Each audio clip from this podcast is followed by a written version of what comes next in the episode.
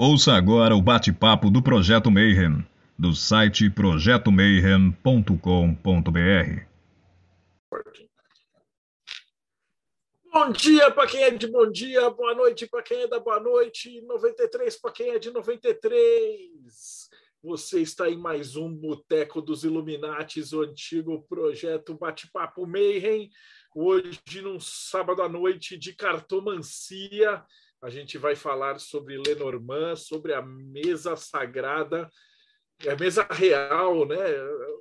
Eu vou confessar, porque assim, eu gosto de tarô. Eu fiquei apaixonado pelo Lenormand quando a gente entrevistou a, a Kátia. E agora a gente vai aprofundar nisso. E aí a gente estava falando com o Grolo, o Grolo falou assim: chama a Lola, que a Lola é sinistra. E a gente falou, cara, a gente tem que falar com a Lola. Então, antes da gente apresentar a nossa convidada que manja muito, muito, muito do assunto, eu queria chamar aqui para a mesa Rodrigo Elutarque. Salve, pessoal. Estou é, ansioso para começar a querer aprender mais uma coisa e ampliar o meu dia de 24 horas para 30, para ver se eu consigo ler tudo que eu preciso, fazer tudo que eu quero. diretamente dos reinos enoquianos, Ulisses Massadi.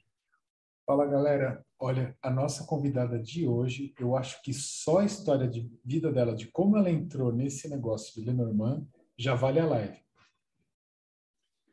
E esse projeto internacional do outro lado do mundo, diretamente do Japão, Robson Belli. Ohayou gozaimasu para quem está aqui comigo, Kombawa para quem está no Brasil e Konnichiwa se estiver vendo isso à tarde em outro horário gravado no YouTube. Hoje eu estou muito interessado em ver a visão da Lola a respeito da mesa real. Muito interessado mesmo. E a nossa convidada, eu vou colocar Lola Taróloga, né? Mas você não colocou um sobrenome, é tipo Madonna. É Lola só. Seja bem-vinda. Boa noite, boa noite para quem é de boa noite, bom dia para quem é de bom dia, boa tarde para quem é de boa tarde. Lola, é, é assim, o Lola é meu nome é, de batismo, né? Na espiritualidade. Então, eu costumo usar somente Lola. Quando a gente criou um canalzinho aí, foi criando as, as mídias, né? As digitais, as redes sociais, eu coloquei Lola Tarô porque eu achei que combinou mais com o nome. Então, acabou ficando e foi Lola, e foi Lola, e vai indo Lola. Mas meu nome de, de iniciada é Lola mesmo, literalmente Lola. Por isso que eu acabei deixando, anotando, e falou assim, ah, vamos batizar, já que foi batizado, vamos manter assim, né? Vamos continuar assim. Eu estou muito feliz de estar aqui, só tenho a agradecer o convite, estou super honrada e cheia de formigas na barriga. Não, fica não, aqui a gente é, é tudo tranquilo, tudo está tá em casa. A primeira pergunta, então, se você já conhece a gente, você sabe que a primeira vez que vem aqui tem que entrar no ringue e aí a gente pergunta como é que você chegou até aqui. Né? Como é que você entrou na magia? Né? O Rodrigo estava perguntando assim, era pequenininha, ia na igreja, tomava hóstia, ia na missa e tal. E aí depois foi para o Ifás, Macumba, cartas, muita coisa, muita coisa. Eu não vou dar spoiler, hum. mas conta para gente como é que você chegou aqui. É muita coisa, muita coisa. Bom, eu, é, é, eu vou falar uma, uma puta sacanagem. Eu acho que eu já sou é, da espiritualidade desde a época que eu estava no saco do meu pai, para dizer assim. Porque eu nasci do feitiço. É, quando meu pai e minha mãe se conheceram, eles se conheceram numa gíria de Umbanda. E meu pai ficou apaixonado por ela, a tal ponto de fazer um feitiço que fizesse com que os dois se casassem. E desse relacionamento, eu fui a primeira filha. Então, é, a minha espiritualidade, a minha irê fala que eu sou filha do feitiço. Então, a gente já começa por aí. Agora, detalhe, esse meu pai, ele era índio e feiticeiro. Então, a gente já traz aí a ancestralidade todinha, né? Então, desde pequenininha, com quatro anos, eu já estava dentro de uma camarinha da Umbanda com a minha mãe, que estava fazendo purifeitura, ela estava muito doente, então eu era muito pequena e então não dava para deixar sozinha, então eu ficava junto com ela. Então ela pedia água, estava ali dando água, era pequenininha, né? Então só ali eu já fui adquirindo os dons, né, as coisinhas, já a espiritualidade já foi ali me, me cercando. E aí eu fui caminhando, cresci, indo, quando chegou com uns 13, 14 anos, eu tive meu primeiro contato com as cartas. A gente morava num condomínio, nesse condomínio tinha uma espanhola, uma senhorinha, uma espanhola, bem senhorinha, e ela jogava carta de baralho comum, né? O nosso baralho comum. E eu olhei assim e falei assim, nossa, como é que ela consegue ver aquilo, né? Como é que ela consegue falar tudo aquilo? Por quê? Porque minha mãe, minha mãe não podia ver uma cartomante, que é onde tinha uma cartomante, ela ia. Ela adorava. E o sonho da minha mãe era conhecer o tarô. Ela queria porque queria aprender a jogar tarô. Ela nunca teve tempo para isso, né? E aí eu tinha uns 13, 14 anos quando eu tive esse primeiro contato. E passou, olhei, não, não me interessei, lógico, era criança. Na minha época era totalmente diferente a, a molecada. E aí fui indo, foi indo, passou mais alguns anos. Com, eu estava com 16 para que é 16 anos. É, eu fui de novo com a minha mãe numa outra cartomante.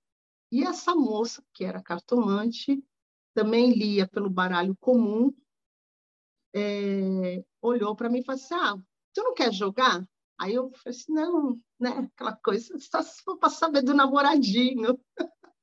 15 anos, 16 anos, e ela jogando também. O que, que ela fez? Ela foi para me ensinar a jogar, eu gostei. Eu falei assim, não, eu queria aprender. Falei para ela. Ela falou assim, tu faz o seguinte, tu ensina matemática para o meu filho e eu te ensino a jogar. Ela tinha um menino e o menino estava mal na escola. Eu falei assim, caraca, como é que eu vou ensinar matemática para esse garoto, né? Mas tudo bem, já. Eu não era tão boa assim na matemática, mas fui lá ensinar e fui aprender a jogar a, as cartas, né? A cartomancia normal com ela. Isso durou um ano. Aquilo entrou aqui, saiu aqui, porque com 17 anos eu não queria mais saber de cartas, não queria saber de nada, eu queria ir para balada, queria ver o, a, a rua, né? Queria andar por aí. Mas eu era uma criança, uma adolescente muito peste.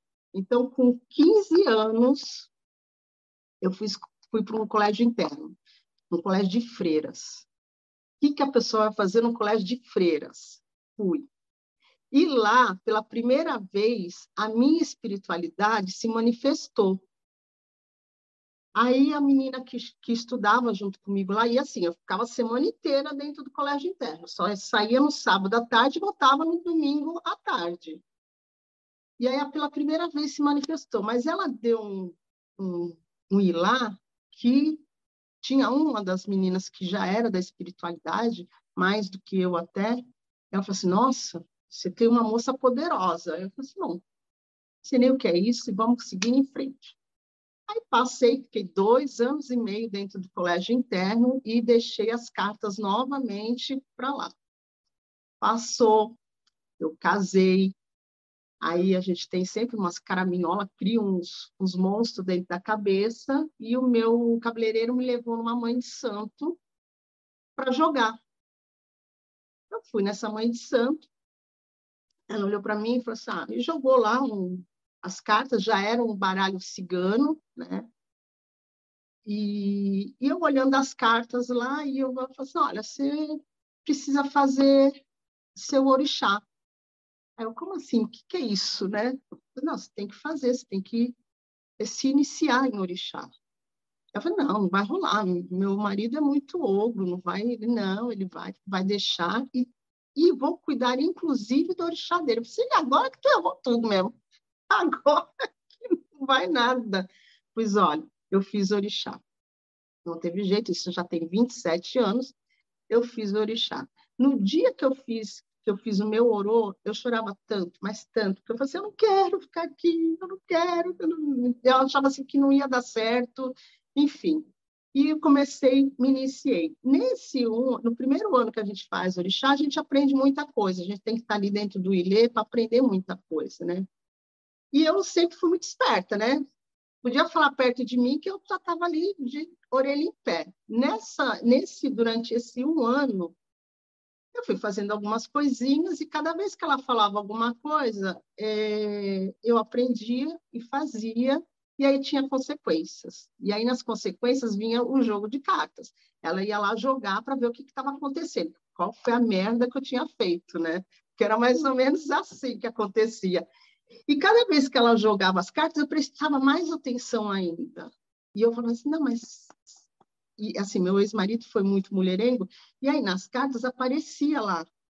Eu falava assim, mas ele não tem outra? O que, que é essa carta aqui? Essa carta não é isso que você falou? Aí ela olhava para minha cara e falava assim, ó, não vai ter jeito. Vou ter que te ensinar. E aí ela começou a me ensinar a jogar o baralho cigano, que é esse aqui, o meu mesmo, né? Ela me deu o baralho dela, depois de um tempo. Ela me deu o baralho dela, e esse baralho que ela me deu já não existe mais, já foi entregue para a espiritualidade, já ficou bem, né? Eu tive que entregar. Mas aí ela foi me ensinando isso, né? E cada vez que ela ia é, jogava, eu ficava do lado dela porque eu queria aprender. Eu falei, não, vou aprender a jogar isso aí, quero saber o que, que o marido está fazendo, o que, que ele, né? Qual que é, né? Queria saber tudo. Então eu fui aprendendo é, em loco, né? Ela jogando e eu e quando ela não falava, eu perguntava, mas tu não falou isso aqui? Ela falou assim, olha, você está terrível, né? Então, eu já tinha esse... Já começava a desenvolver o entendimento. Então, quando eu aprendi a jogar Lenormand, eu aprendi da mão de santo dela. Né? Então, eu não, não, não foi no livro que eu fui aprender, foi diretamente com a mãe de santo, diretamente com a cigana dela, e aí eu fui aprendendo, fui me aperfeiçoando, fui aprendendo, fui me aperfeiçoando, e teve uma época que eu parei um pouco. Falei assim, não, não quero mais, é, deixa eu cuidar de outras coisas e vou fazer outras coisas. E aí eu dei um tempo, já tinha saído, inclusive, da casa de santo, e, e eu fui caminhar sozinha na vida. Aí passou um tempo, essa minha prima, eu tenho uma prima que faleceu agora há pouco tempo, ela ia em São Paulo, um, um senhor, um rapaz, e jogava. E ela falava para mim assim, tu tem que ir no Nil para jogar, tu tem que ir no Nil para jogar, tu tem que ir no Nil. Falei, não, não quero, não, tu tem que ir, não, não quero, tem que ir. Fui. Depois de não sei quantos anos acabei indo. E lá a minha espiritualidade também se manifestou e falei assim, olha, é aqui que eu quero ficar. E aí fui ficando fui fazendo um puri, fui fazendo uma coisinha, fui fazendo outra e fui ficando, virei filha da casa, estou com ele já há mais de 15 anos e fui ficando ali. O que aconteceu nesse meio tempo que eu estava lá foi o seguinte, ele tem uma cigana também, e um belo dia, e, é, uma festa da cigana, que é raro, inclusive, ela aparecer, né? A cigana estava, e eu estava presente nesse dia, que também era muito raro, por causa do meu trabalho, e ela pegou, me chamou e falou assim: Olha, e eu tenho até um bilhetinho até hoje que a, a menina escreveu para mim. Cuida das suas cartas e estuda. É, só que ela falou de outra forma, né? Porque as cartas vão te surpreender. E eu falei assim: tá, mas como assim? Né? O que, que é isso? Não, você tem e você não joga. Então, cuida das suas cartas, porque elas vão te surpreender muito mais do que você imagina. Eu falei assim, ah, então tá, né? E aí eu voltei para as cartas novamente, porque eu falei assim, bom, já que eu recebi o recado, então vamos cumprir, né? E aí eu retornei para as cartas, e aí eu descobri tarô, e aí eu descobri outros oráculos, e aí foi vindo assim, e nos sonhos, eu sonho, uma vez eu sonhei com as eu escrevendo nas cartas o significado das cartas e aí um dia eu peguei e era sibilas, sibilas italianas, eu nunca tinha ouvido falar na minha vida. E elas têm, né, posição. E aí eu, eu sonhava, e assim, meus sonhos é, são revelações, alguns deles são revelações de fato. E aí eu falava assim, gente, eu sonhei com isso. Aí eu ligava para o meu pai, pai, olha, sonhei assim, assim, assim, assado. Ele, filho, é teu caminho, eu já falei para tu, vai, né? Segue que o bonde está andando. Eu falei assim, ah, então tá bom. E aí eu encontrava as coisas, sabe assim, quando o universo vai te, vai te jogando no teu colo, as coisas todas? E aí o universo ia jogando, né? A espiritualidade ia jogando, ó, aqui, toma, pega, né? E nesse meio tempo, para me ajudar mais ainda, é, me chamaram para fazer IFA, né? Me chamaram, não, meu pai me chamou, né? Falou assim, filho, ó, eu acho que vai ser legal, né? Vamos fazer IFA? Aí eu falei assim, nossa, IFA, mas né, é uma coisa tão grande. Mas, pois é, mas Ifá é o dono do destino do homem, aquele que conhece a alma, o caminho do homem. Então, você joga, você tem a espiritualidade, você tem os búzios, você tem é, as cartas, nada mais justo que você está no mesmo caminho, né? Então, assim, tudo vai caminhar certinho. Aí eu falei assim, ah, tá bom, vamos lá.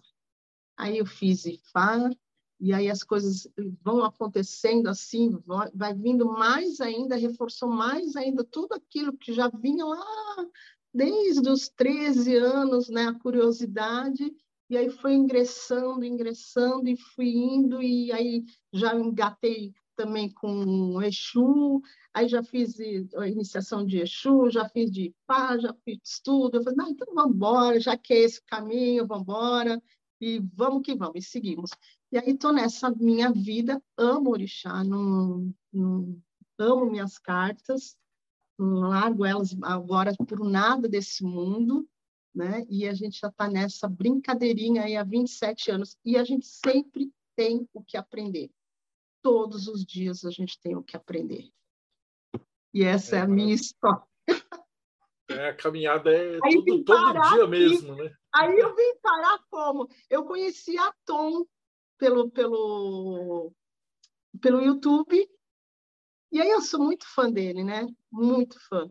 E aí um dia ele falou assim, Lola, tem que fazer o curso. Eu, não, como é que eu vou fazer curso? Não, né? não, tem que fazer curso. E aí conheci Grola, conheci você, conheci o Projeto Menri, conheci um monte de gente legal e assim eu fiquei muito feliz, muito feliz. Tudo acrescentou na minha vida, né? E eu falei, falo isso pro meu baba, eu falo assim, pai, assim, parece que as coisas, assim, ó, quando a espiritualidade dá o caminho e você aceita, né? Quando você não luta contra, é, as coisas caminham e tudo vem na tua mão assim muito fácil, é muito fácil. E aí foi indo, e a, a, o, entrou o tarô na minha vida, eu falei assim, ah, gostei disso. Mas eu, eu tenho a minha, né, o meu axé com o Lenormand, mas o tarô fala com ele, com o Lenormand, com uma praticidade. Eu falei assim, gente, nem parece que são oráculos diferentes. Se um fala, o outro vai lá, assina embaixo, sabe? É tipo assim. Fantástico. É, nessa, é nesse naipe que vai, que rola aqui o jogo. Pô, que fantástico. Eu sou apaixonado pelo Lenormand, mas assim, eu acho que eu fiquei, sei lá, desde 89 com o tarô, e aí eu sou aqueles burro velho, e aí eu falo, putz, eu vou ter que esquecer tudo, aí você tem que ficar lembrando e tal. Mas ainda vou pegar um tempo para me dedicar, que eu acho que eu acho que a pegada do Lenormand de encaixar e fazer os pares e, e a geometria eu acho sensacional. Marcelo, teve na, na live você falou o seguinte: é, ah, eu quero saber se dá para jogar a mesa real com o tarô, né? Do, a parte do Lenormand. Dá. Dá. Oh, então hoje a gente Nós vai vamos ver chegar lá. então, Lola, a, a... mesa é sua. Rodrigão vai eu cuidar aí dos, dos PowerPoints. Fica à vontade. Tá bom, vamos falar de Lenormand, de mesa real. Então, vamos lá, galera. Bom, tudo começa assim, começa com o tal do jogo da esperança, tá? É, o jogo da esperança, ele, ele foi criado em 1800 de Guaraná com rolha, não vou falar datas e nomes, porque nem vem ao caso, mas ele era um jogo que você dispunha, né, de todas as cartas. Era um jogo de tabuleiro tá? e era lúdico, totalmente lúdico. Então, você tinha dentro desse, desse jogo, você pode até passar os slides se quiser, você tinha dentro desse, desse jogo é, cartas é, que remetem ao nosso dia a dia mesmo, né? Então você tem lá o, o, cão, você tem a casa, você tem o coração, você tem a, o consulente, a mulher, o homem. Então você tem todo esse aparato nas 36 cartas. Na verdade, o jogo mesmo, é, o jogo da esperança, ele tem até mais cartas. Se eu não me engano, acho que ele tem 52 ou 56 cartas. Tá? Baixou para 36 por conta de quando é, esse joguinho, essas cartas foram parar na mão de Mademoiselle Lenormand, ela com certeza ela viu algumas cartinhas ali que eram desnecessárias no jogo, que se repetiam, vamos dizer assim, né? Então ela cortou, falou, não, vamos reduzir, e daí surgiu o Petit Lenormand, também foi uma reedição aí que foi feito do Jogo da Esperança, né? Esse Jogo da Esperança a gente ganhava o jogo quando chegava na âncora. E tinha duas maneiras de você fazer esse jogo, né? De você dispor essas cartas. E aí está no próximo slide lá. Aí você colocava as 36 cartas ou num tabuleiro de 4 por 8 ou no tabuleiro é, de 4 por 9, né? que são as duas mesas real aí que você tem aí. As mais conhecidas. Então, o que, você fazia? No jogo, de fato, da, do jogo da esperança, você pegava as 36 cartas na sua ordem numérica e ia colocando ela lá, de 1, 2, 3, até chegar no 36. Jogava os seus dadinhos e os menininhos, né, os seus bonequinhos iam andando e você ia jogando. Nesse meio do caminho, você ia ter a torre, você vai ter o urso, você vai ter o coração, então você ia ter os bons e os maus momentos né, do jogo. Então, se você cair numa torre, você estaria preso. Né? A torre remete à prisão, a isolamento, então você teria ali que ficar quietinho, sem jogar. Então, tem todas as regrinhas do jogo de tabuleiro. No outro no grande tableau, né, no 4 por 9, como é que se jogava isso? É, você embaralhava as cartas, né, e dispunha as 36 sem a sua ordem numérica na sequência. Aí você ia localizar lá o consulente, né, no caso a mulher ou o homem, e aí você ia percorrer o jogo de novo conforme ia caindo os dados. Quem chegasse lá na âncora ganhava o jogo. O grande interesse, a coisa interessante desse grande tablô da mesa real era que as pessoas começaram a reparar que aquelas historinhas que se criavam a partir do jogo, é, fora da sua sequência, elas se repetiam na vida real. Acabava acontecendo. Então, lá no jogo, pô, mas as coincidências acabavam né, surgindo. E aí alguém ou os ciganos, ou a nossa Mademoiselle Lenormand, falou, opa, isso aí pode ser usado do lado magístico, né? para adivinhação. Né? Dá para fazer isso. E foi quando acho que a Mademoiselle Lenormand é, adaptou realmente o jogo da esperança para ela e onde foi achado. Aí conta a história toda, né? Que foi achado nas coisas dela, reeditado, foi usado o nome de Lenormand porque ela era já cartão, ela usava a cartomancia é, tradicional do baralho francês, né, o nosso baralho comum, e aí alguém falou assim, não, vamos colocar o nome dela, porque a, a, a dita cuja é famosa, né, então, e aí se vendeu, e perpetua até hoje. Quando eu aprendi a jogar, não se usava, é, não se falava, não é que não se usava, não se falava baralho Lenormand, falava apenas baralho cigano. Então, esse mil, nas casas dos anos 80, aí, a gente não, não se ouvia falar muito. O Lenormand ele começou a, a, se difundir mais, eu acho que dos anos 90 para cá, dos anos 2000 para cá, que começou a ter mais, mais fama, né? Acho que tanto quanto o tarô também. Então, ele começou... Eita, muito bem. Mora numa avenida e aí começou a ter mais, é, mais fala né, do, do Lenormand. A grande diferença dos dois é que o baralho cigano ele tem alguns pontos. Bom, o baralho cigano original ele tem mais de 36 cartas e simbolismos diferentes, né? então tem alguns símbolos diferentes.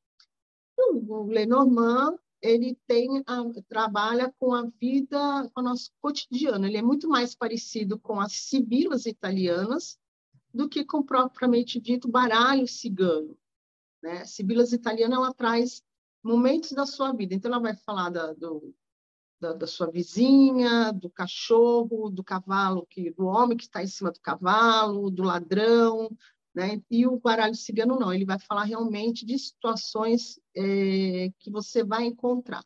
Então, as grandes diferenças é que existe uma escola chamada escola francesa, escola europeia, e a escola brasileira, que trabalham com algumas diferenças. Né? Por exemplo, na carta 2, a, a escola francesa fala que é trevo, na escola brasileira fala que é paus e pedras. Então, qual é a diferença? Trevo é sorte e paus e pedras é pedras no caminho, né? Então, é uma má sorte. Mas por que, que tem essa diferença? Que eu acho que muita gente talvez não saiba. Quando se criou o Lenormand em si, quando falou assim, não, esse aqui vai ser Lenormand, eles mediram mais ou menos o, a, a, o tanto de cartas negativas e o tanto de cartas positivas, e aquelas que tinham algumas que são neutras. Então, é, se colocasse o trevo com uma carta negativa, ela ia pender muito mais para o negativo do que para o positivo. Então, eles, não, vamos deixar aqui no positivo e vamos que vamos. O que, para mim, não faz muita diferença, porque todas as duas cartas, elas têm, no fundo, no fundo, elas têm os mesmos significados, tá? Isso aí é para uma outra entrevista, para uma outra aula. Então, a gente continua aqui na nossa mesa real. O Grand Tableau acabou surgindo desse jogo, porque você, ele, você acaba dispondo de todas as 36 cartas para falar de toda a vida do consulente, né? E aí a gente pode passar lá para o outro slide que a gente tem aí. Embaixo eu coloquei, em cima tem, a gente tem o Lenormand, embaixo a gente tem as sibilas italianas, tá? Então as sibilas italianas é, falam da nossa vida do dia a dia, do nosso cotidiano, né? E você repara que são praticamente as mesmas cartas. Então a gente tem a carta, tem a carta, tem o caixão, tem o caixão, o cachorro. Então ela tirou, ela, ela diminuiu aí algumas cartas que talvez fosse desnecessário, fosse realmente repetitivas e isso já tinha um outro significado. Isso transformou o nosso Grand Tableau ali no Petit Lenormand também. Então, facilitou a vida da, da, gente aqui, cartomante. O que também ajudou muito é que nessas cartas, a gente tem aí as figuras, elas são bem simples, né? Então, você sabe o que é um caixão. Caixão, acabou, caixão. Você não precisa ficar... Ele é muito direto e objetivo, né? E aí a gente passa para o outro slide o nosso método, né? a nossa mesa real. Bom, ele é um. Desculpa. Ele é um, um, método considerado um método muito avançado. Por quê? Porque ele vai ler a vida toda da pessoa. Né? Se você parar para fazer uma mesa real, de fato, você vai tirar de cabo a rabo tudo que você quiser daquela mesa. Né? Ele vai te dar uma visão ampla né, de tudo. Ele vai falar do teu trabalho, ele vai falar das tuas relações, das tuas amizades, da tua saúde, da tua espiritualidade, do teu dinheiro, do teu emprego. E a gente fala de dinheiro, de prosperidade, e a gente fala de trabalho, né? São duas coisas diferentes, né? Então, ele traz de benefício para o consulente é, toda uma visão que você pode ter é, de toda a tua área, né? de tudo.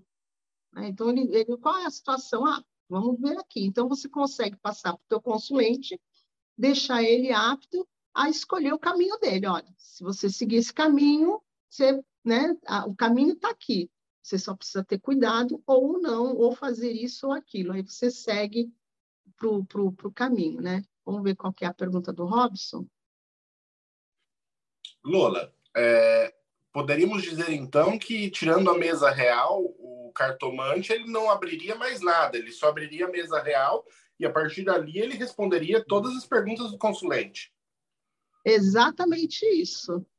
A mesa real ela é, ela é a vida da pessoa, né?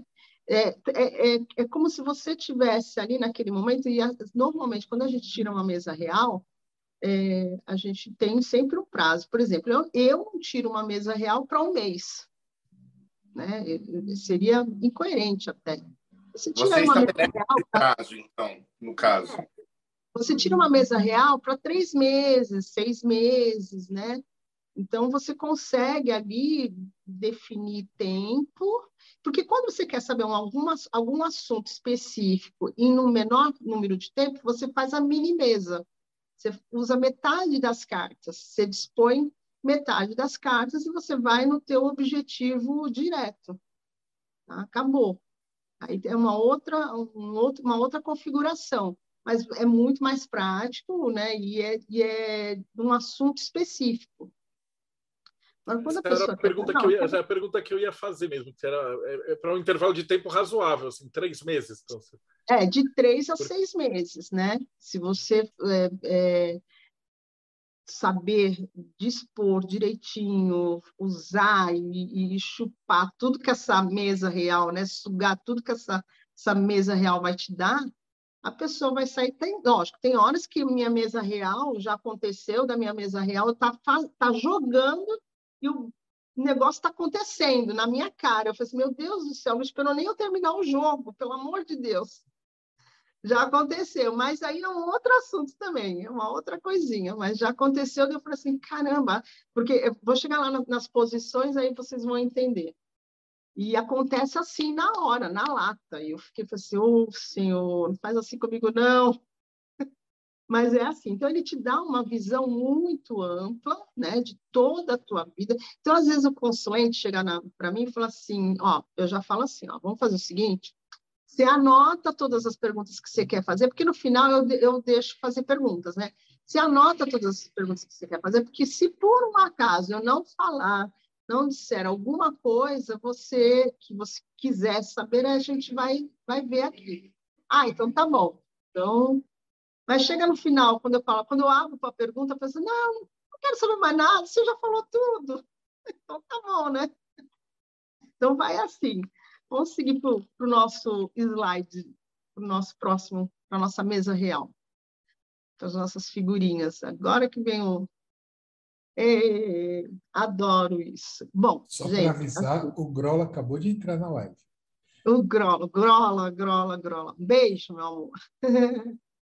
Vamos falar de mesa real. Tá, eu coloquei aí o, os dois formatos para ter mais ou menos uma ideia de como que é feito, tá? Eu utilizo o primeiro formato, tá? Que é o 4 por 8 por 4.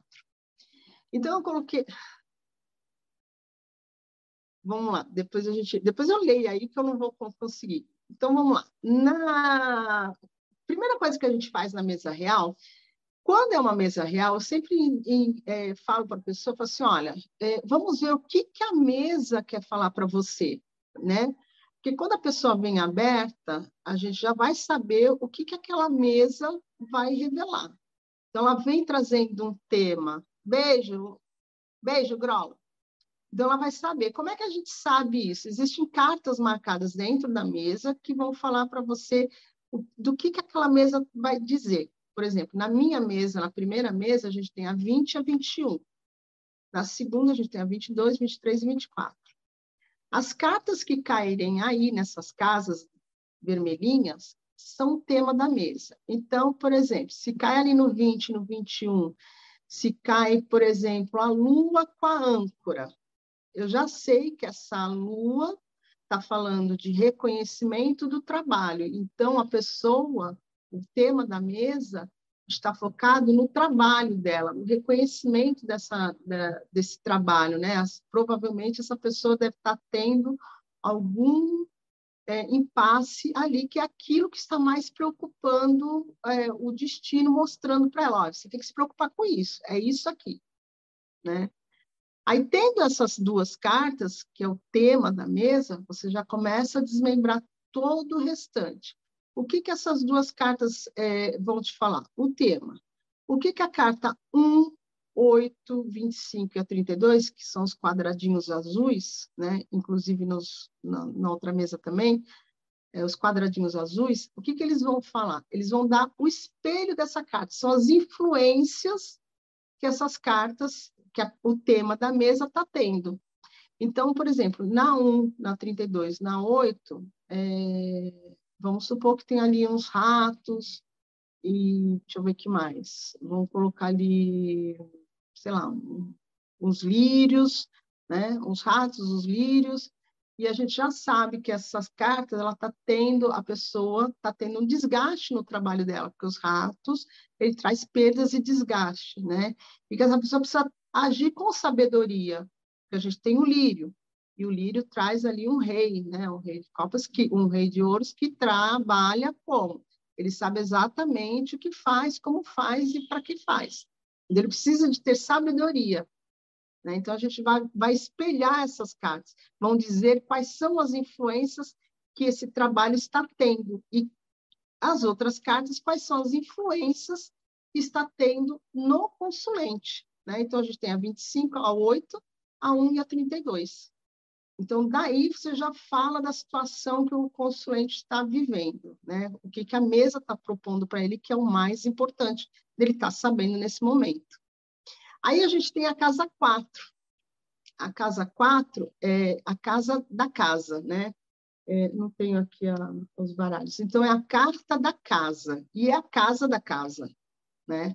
Então, a gente, eu trabalho, por exemplo, eu sei as cartas todinhas. Então, eu sei a um, que é o cavaleiro, a dois, o trevo, três, o navio, quatro, a casa. Então, essas cartas, elas espelham, espelham as que estão em cima. Elas têm uma leve influência para mim quando eu leio, eu trago essa, essa, esse esqueminha para mim. Então, na casa 4, a carta que cai ali vai falar exatamente como está o meu consulente, né? Como é que ele está se sentindo? Como é que ele está por dentro? Porque a casa 4 fala justamente disso, de como você se sente por dentro, como você tem a, qual é a sua segurança, como que você se comporta. Né? Ele vai falar justamente do consulente. Então, a carta que cair ali, eu já sei, já posso falar do meu consulente. Aí o consulente já vai falar assim, ué, como é que ela sabe disso? Que é a carta que está dizendo, né? Então a gente já fica ali esperto nessa nessa nessa cartinha aí que já vai dar um bom andamento para a tua mesa, né? Então a gente já vai juntar o 4, né, a casa da carta, com a 20, a 21 e os espelhos. Só aí você já está tirando né, uma boa parte de tudo que você precisa falar para o teu consulente.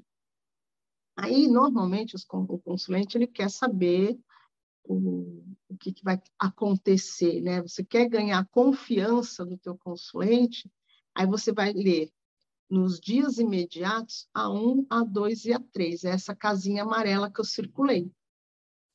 Essas três casas, elas falam exatamente aquilo que vai, que vai acontecer de muito rápido, de muito imediato que foi o exemplo que eu dei agora há pouco, né? Eu mal acabei de fazer, nem acabei de fazer a mesa e já estava dando, acontecendo o, o, a paradinha da casa 1, 2 e 3. Eu falei assim, nossa!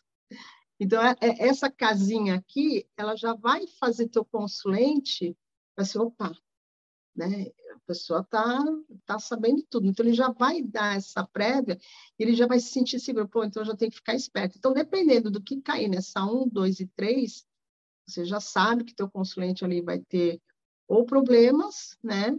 Ou fartura, e depende da casinha cair. Se cai um sol ali, vai, são inícios novos, né?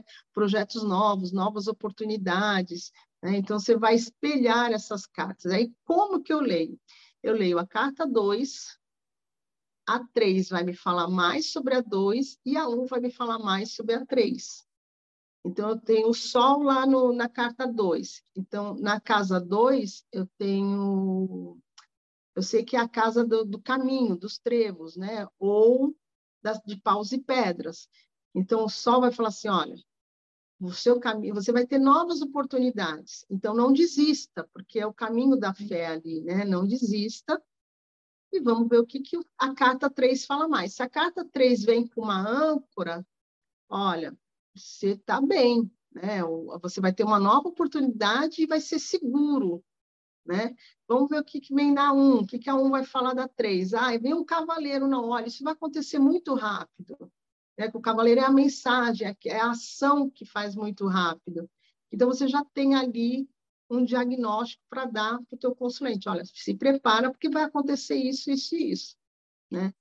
Ao passo que nas casinhas cor-de-rosa, que é a 25, 26 e a 27, a gente tem ali a, as cartas que menos influenciam o teu, o teu consulente.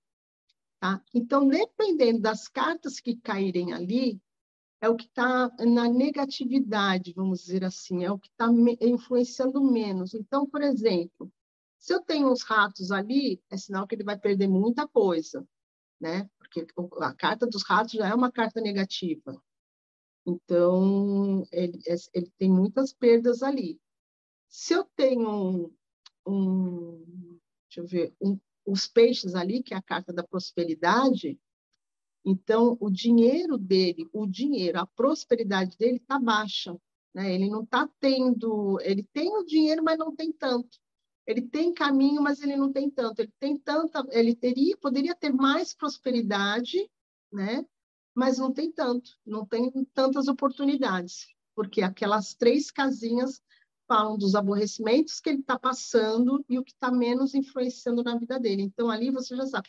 Se, por exemplo, cai uma nuvem ali, né? É, olha, se passou por aborrecimentos com jardins, que é a família. Você passou por aborrecimentos com a família.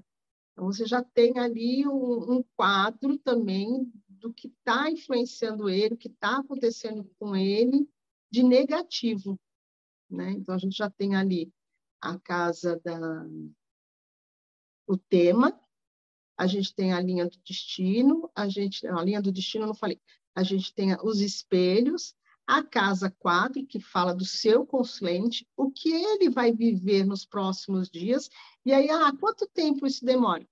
Às vezes, eu normalmente eu falo, olha, não vai passar de 15 dias. Isso é porque eu sou bem, assim, bem, bem segura mas normalmente não passa nem de uma semana, né, o, esses próximos acontecimentos.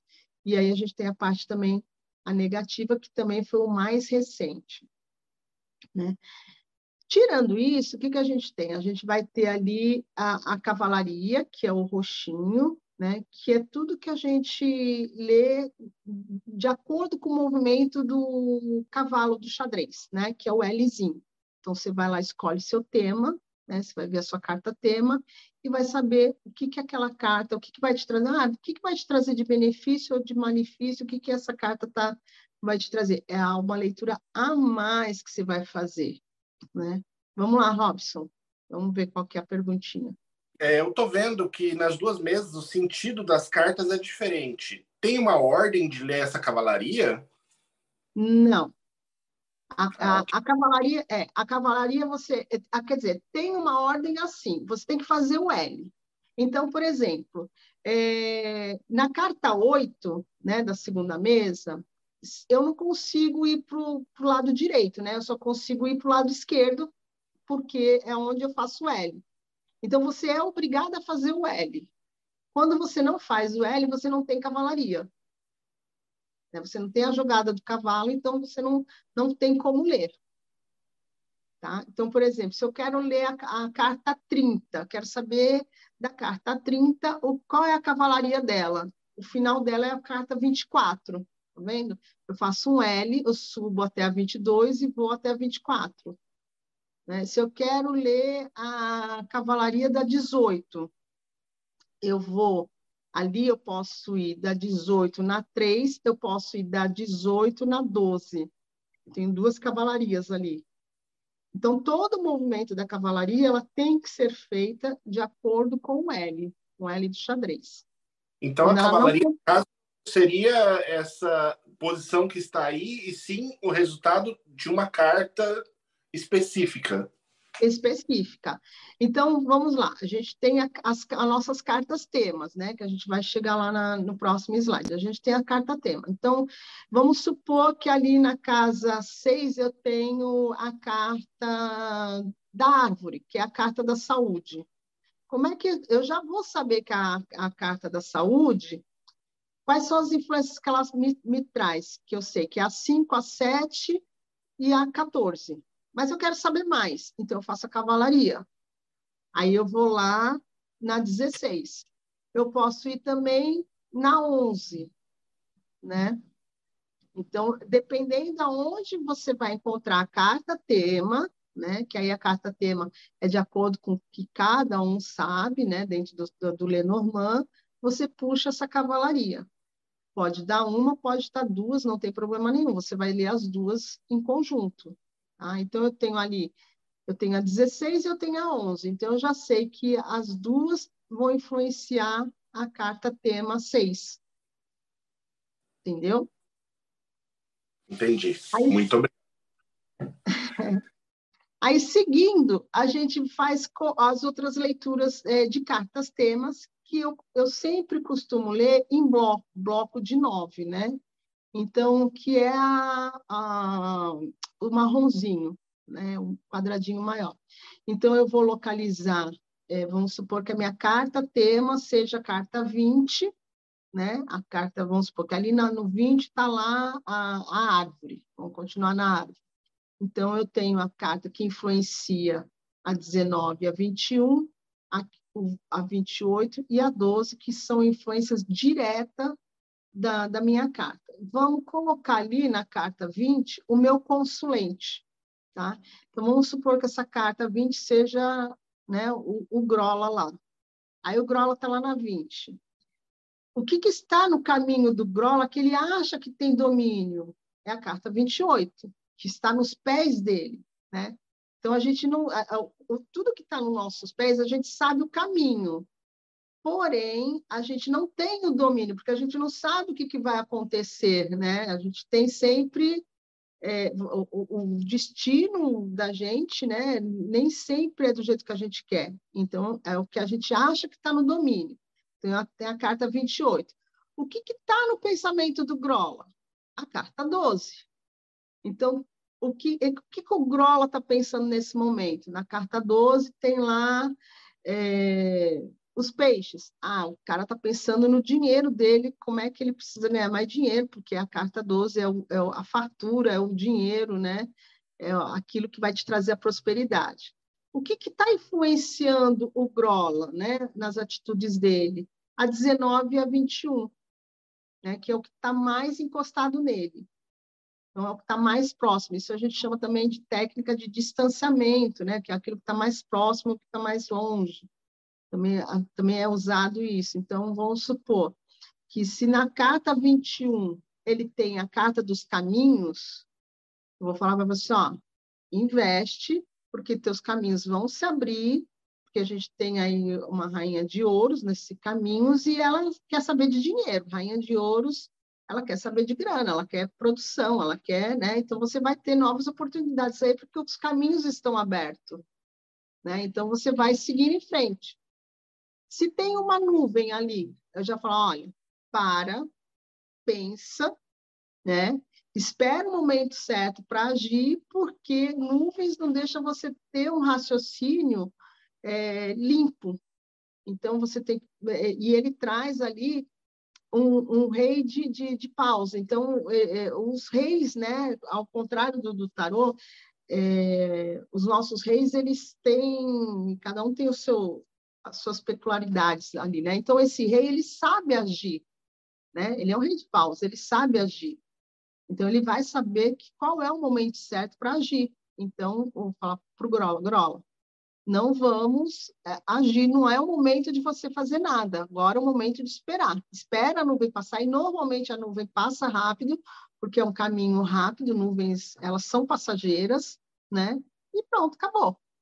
Espera, daí, dali em diante você já vai ter outro, outro contexto, né?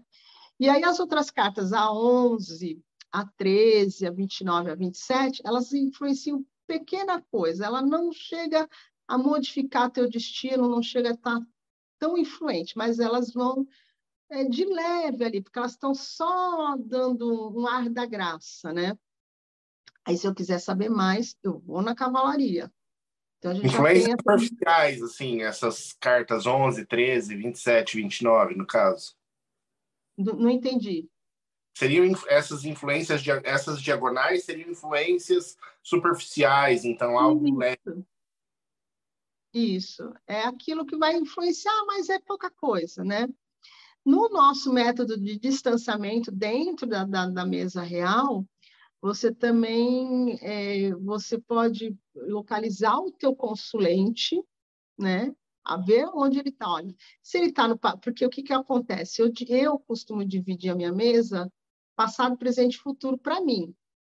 né? Então, eu já coloco ali, eu já sei mais ou menos. Eu já sei se a pessoa está muito presa lá no passado, se ela está vivendo é, no presente, ou se ela já está lá no, no, futuro e está deixando tudo para trás, né?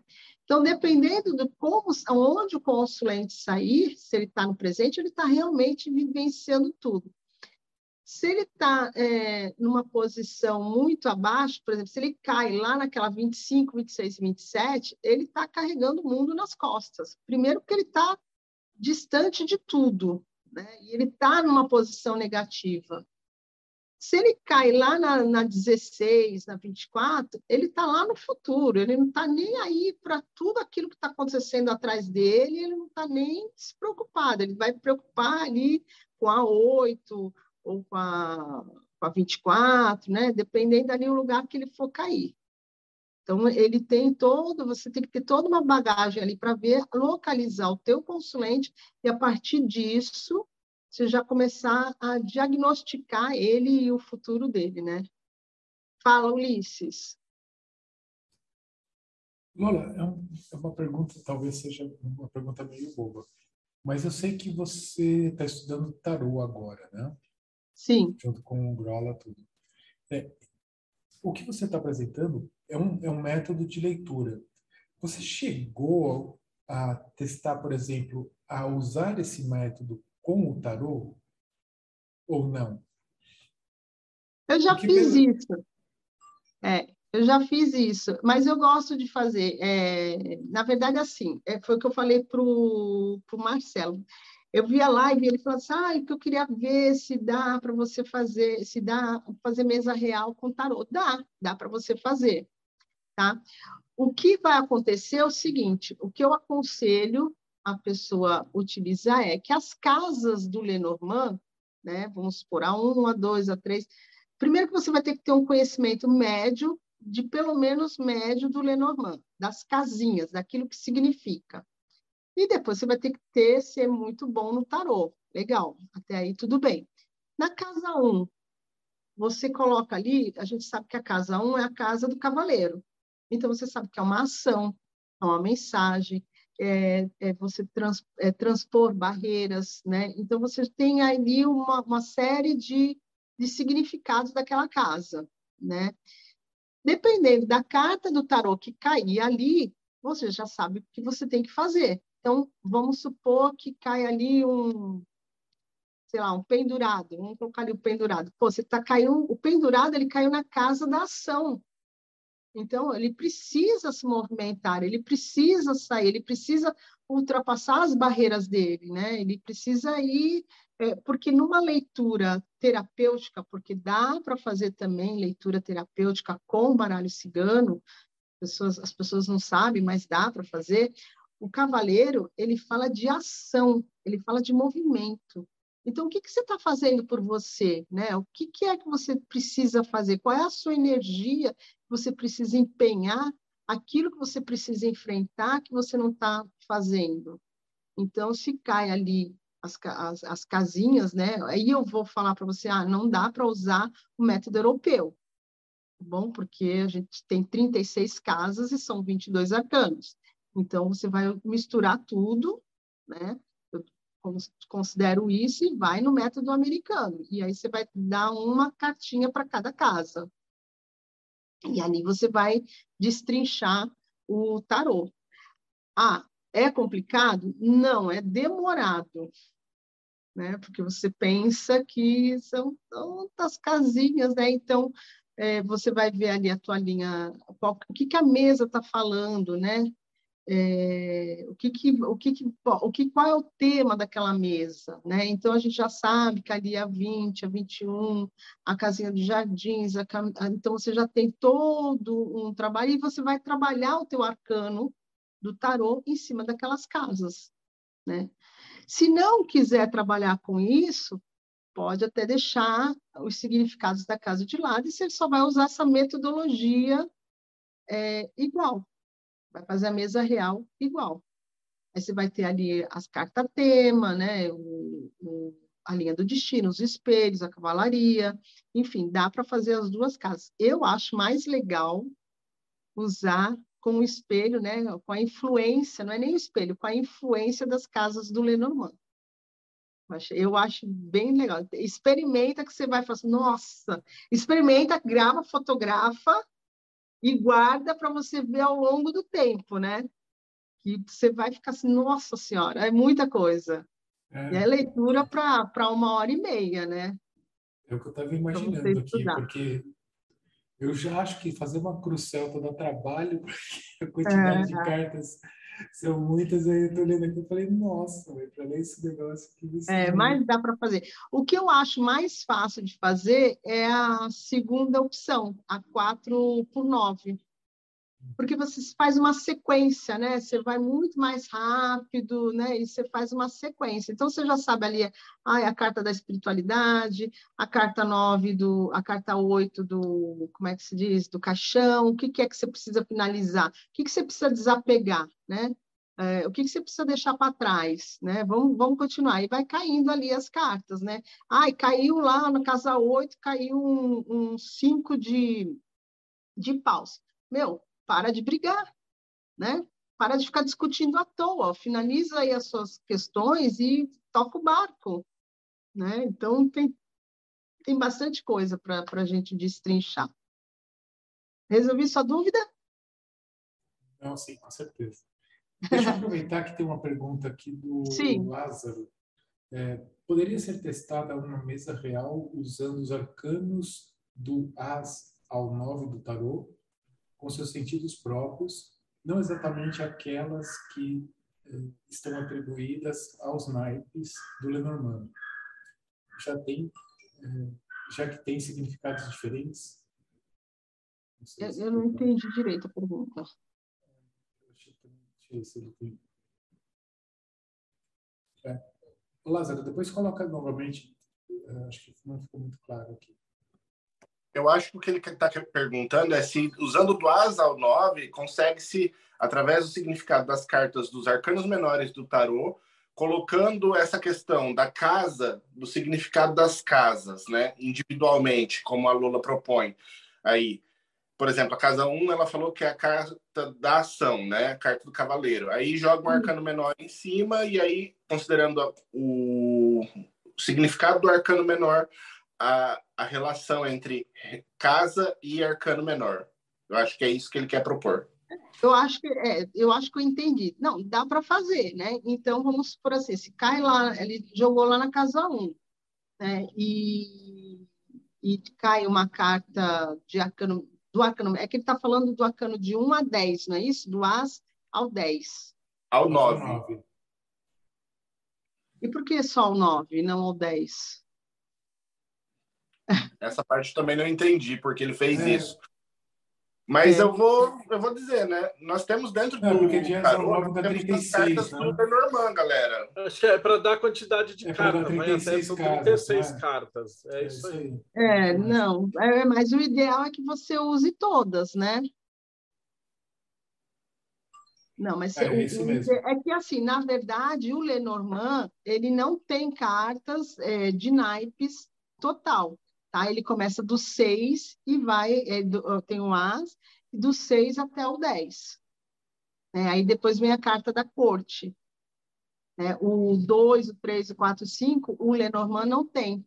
Porque a, quando é, fizeram lá o Lenormand, quando a, a Mademoiselle Lenormand, segundo os livros contam, é, a carta 2 já teria um outro significado dentro do, do, do, do baralho, então seria como repetir, é, de novo, né? Seria como repetir a coisa. Então, dois, por exemplo, não tem dois de moedas, não tem dois de não tem dois de copas, não tem o dois de, de bastão, não tem, né? Ela vai do seis em diante, do as seis em diante. Então, de qualquer maneira, eu utilizaria eu querer jogar com o tarô, né, a mesa, eu usaria as 78 cartas, todos os arcanos, no método americano, que vai dar super certo, entendeu? Já, já é complicado, só ele, imagina, pela metade. Né? Então, a gente aproveita só a influência da casa mesmo, né?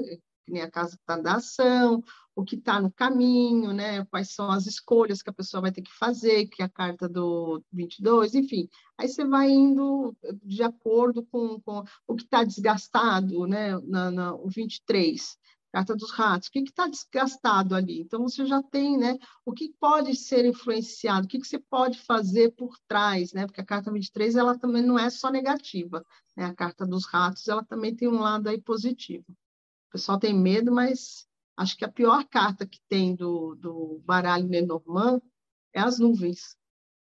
E justamente as nuvens, elas não, não te permitem você ter ação nenhuma. Ela fala assim, ó, fica parada aí, não faz nada, porque o bicho está pegando. É o enforcado é. do tarô. É tipo isso, né? Ou, ou, seria a torre, né? Tipo, ó, agora acabou tudo, fechou, desce, que deu ruim. Então, vamos lá. Bom, aí continuando, aqui a gente tem, então, os blocos, o bloco de nove, né? Que seriam essas influências, como eu, eu, você vai pegar a carta central e vai destrinchar ela. Tem gente, e também pode ser lido assim, dessa forma, que vai ler passado, é, presente, que seria 19, 20, 21, né? É, passado, presente e futuro. Então, eu não gosto de ler assim, eu gosto de ler o que está influenciando, né? Mas você pode ler na linha reta, passado, aí seria 11, 12, 13, presente 19, 20, 21 e futuro 22, 20, 27, 28, 29. Eu acho mais eficiente para mim, funciona para mim do jeito que eu faço, que é a carta central a 20, e aí eu vejo que, o que está encostando, o que está no, no pensamento da pessoa, né? No plano é, mental e o que está no, nos pés da pessoa que ela acha que tem aquela, aquele domínio, né? E aí, quando a gente fala, uma hora depois da mesa quase toda, né, a gente chega na linha do destino. A linha do destino é essas quatro cartinhas ali é, embaixo, destacada, ou aquelas três, 31, 32, 33. Quem foi que definiu isso? Não sei. Ali daquela, da, da segunda casa, é, não sei quem foi. então, surgiu, sei que são essas três cartinhas aí. A 33, 34, 35 36, a gente define elas como é, linha do destino. O que, que é isso, Lola? É a confirmação da tua mesa. É aquilo tudo que vai acontecer e não tem como mudar. Tá? Então, é, quando a gente abro uma mesa, eu, quando abro a mesa, a primeira coisa que eu faço, independente do meu consulente, né, até vou contar aqui um segredinho para vocês. A primeira coisa que eu faço, eu olho a carta 33, 36, que é o final do jogo. Ali é a cruz, acabou, a via sacra dela acaba ali. Dependendo da carta que tiver ali, eu já falo assim, ô oh, Senhor, abençoa essa pessoa, né? Porque, por exemplo, se a, é, aconteceu essa semana de uma consulente minha cair ali com, com os ratos. Eu falei, senhor, estou ferrada. Porque ela fechou o jogo dela, é a carta que fecha o jogo. Ela fechou o jogo da linha do destino dela, e o jogo dela, com perdas e desgaste. Né? Então, e eu, e assim, eu já sei que, tá, que ela está enrolando, eu já sei que ela está, né? Eu estou acompanhando o caso dela há um tempinho, eu falo assim, olha, isso não vai acontecer. Você está protelando, mas não vai acontecer, né? Então, vamos que vamos. Então, na carta 36, eu já sei é, se a minha mesa, se a minha consulente vai sair bem ou se ela vai sair mal. Né? Eu já tenho mais ou menos esse, essa... Porque é a carta que fecha o jogo, né? Fecha todinho o jogo dela. Então, nessas quatro cartinhas ou três cartinhas, elas vão me confirmar tudo aquilo que eu li lá em cima. Para ela modificar essa linha do destino, ela tem que modificar tudo aquilo que eu falei lá para cima. Então, por exemplo, se eu falo para a pessoa, olha, toma cuidado que você está com perdas no meio do caminho, ou você está com. Você pode apostar, investir em estudo, você está com o caminho aberto para estudar, você está com o caminho aberto para abrir um negócio para você. Então, é o momento que a pessoa tem que ter para ela e saber aquilo que ela pode fazer ou não fazer, ter o cuidado. Ela seguindo as regrinhas, seguindo os conselhos que a gente vai dar, né? A, ela vendo a vida dela ali, ela consegue mudar a linha do destino. Caso contrário, ela não muda. Caso contrário, vai acontecer dela perder, vai acontecer o dela ganhar, né? Aí, é de acordo, normalmente a gente sempre fala da perda do negativo, porque as pessoas não se ligam nisso, né? As pessoas prestam atenção naquilo que ela quer, no, no ganho. A perda, né? A parte negativa entra de um lado e sai do outro. Aí a pessoa liga para você, ai, tu falou que ia acontecer isso. Eu falei assim, pois é, então eu falei, o que, que tu fez com isso? Nada. né? Na qual a informação entrou para um lado, saiu por outro, né? Então, é, a, a, quando a gente não consegue que mude o destino. Então, a carta 36, ela vai te dar, ela vai fechar teu jogo, né? Ali na, na, na linha do destino. No caso da outra mesa é a 36, é a última, já não fica na linha do destino, ela já fica lá no, no, finalzinho. É quando fecha o jogo e você sabe ali se vai fluir para ela bem ou ruim, se ela vai seguir teus conselhos ou se ela não vai seguir o conselho da mesa, né? Então a gente tem todo esse trabalhinho aí, porque às vezes a pessoa chega e fala que ah, não falei, não, não, não segui, então, ou liga falando, ai, olha, aconteceu isso, isso, isso, e eu, ah, tá bom, então, né, fazer o quê? Agora o que a gente vai fazer? Bora para Macumba, para melhorar o resto da situação. E quase nunca segue, né, Lola? Nunca. É uma coisa, é assim, é muito difícil. Olha, teve uma consulente minha que eu falei para ela assim, eu falei assim, olha, tá aparecendo, porque aí é assim, né? Lógico, a, é, a mesa real é uma técnica, tá? É, você tem que ter a técnica e você tem que ter a sua intuição, você tem que ter o seu saber. Quanto mais eu coloco coisas na minha cabeça é, para eu entender, quanto mais conhecimento, mais a minha espiritualidade, mais a minha intuição vai estar tá aguçada, né? Então, ah, mas uh, tem alguém que fala comigo? Às vezes tem, mas esse alguém também depende da minha formação, do, do que eu tenho. Se esse alguém resolver não falar comigo, eu estou ferrada, eu tenho que ir para a técnica. Né? Eu não posso depender só de uma coisa. Né? Vai que um dia o, o meu, meu espírito de luz está de mal comigo. Eu vou ter que ler na técnica, não vou ter que, não posso ler na intuição. Né? Então, a mesa real ela é uma técnica também. Né? Então, eu falei para a minha consulente o seguinte, assim, olha, é, aqui tá, olha, você está com, com, com perdas aqui no seu caminho. Então, você toma cuidado, presta atenção. E aí me veio na cabeça assim, olha, na praia, né? E como eu sei que ela anda na praia, eu falei assim, toma cuidado se você, ela é carioca, então a gente já começa a traçar os planos, né?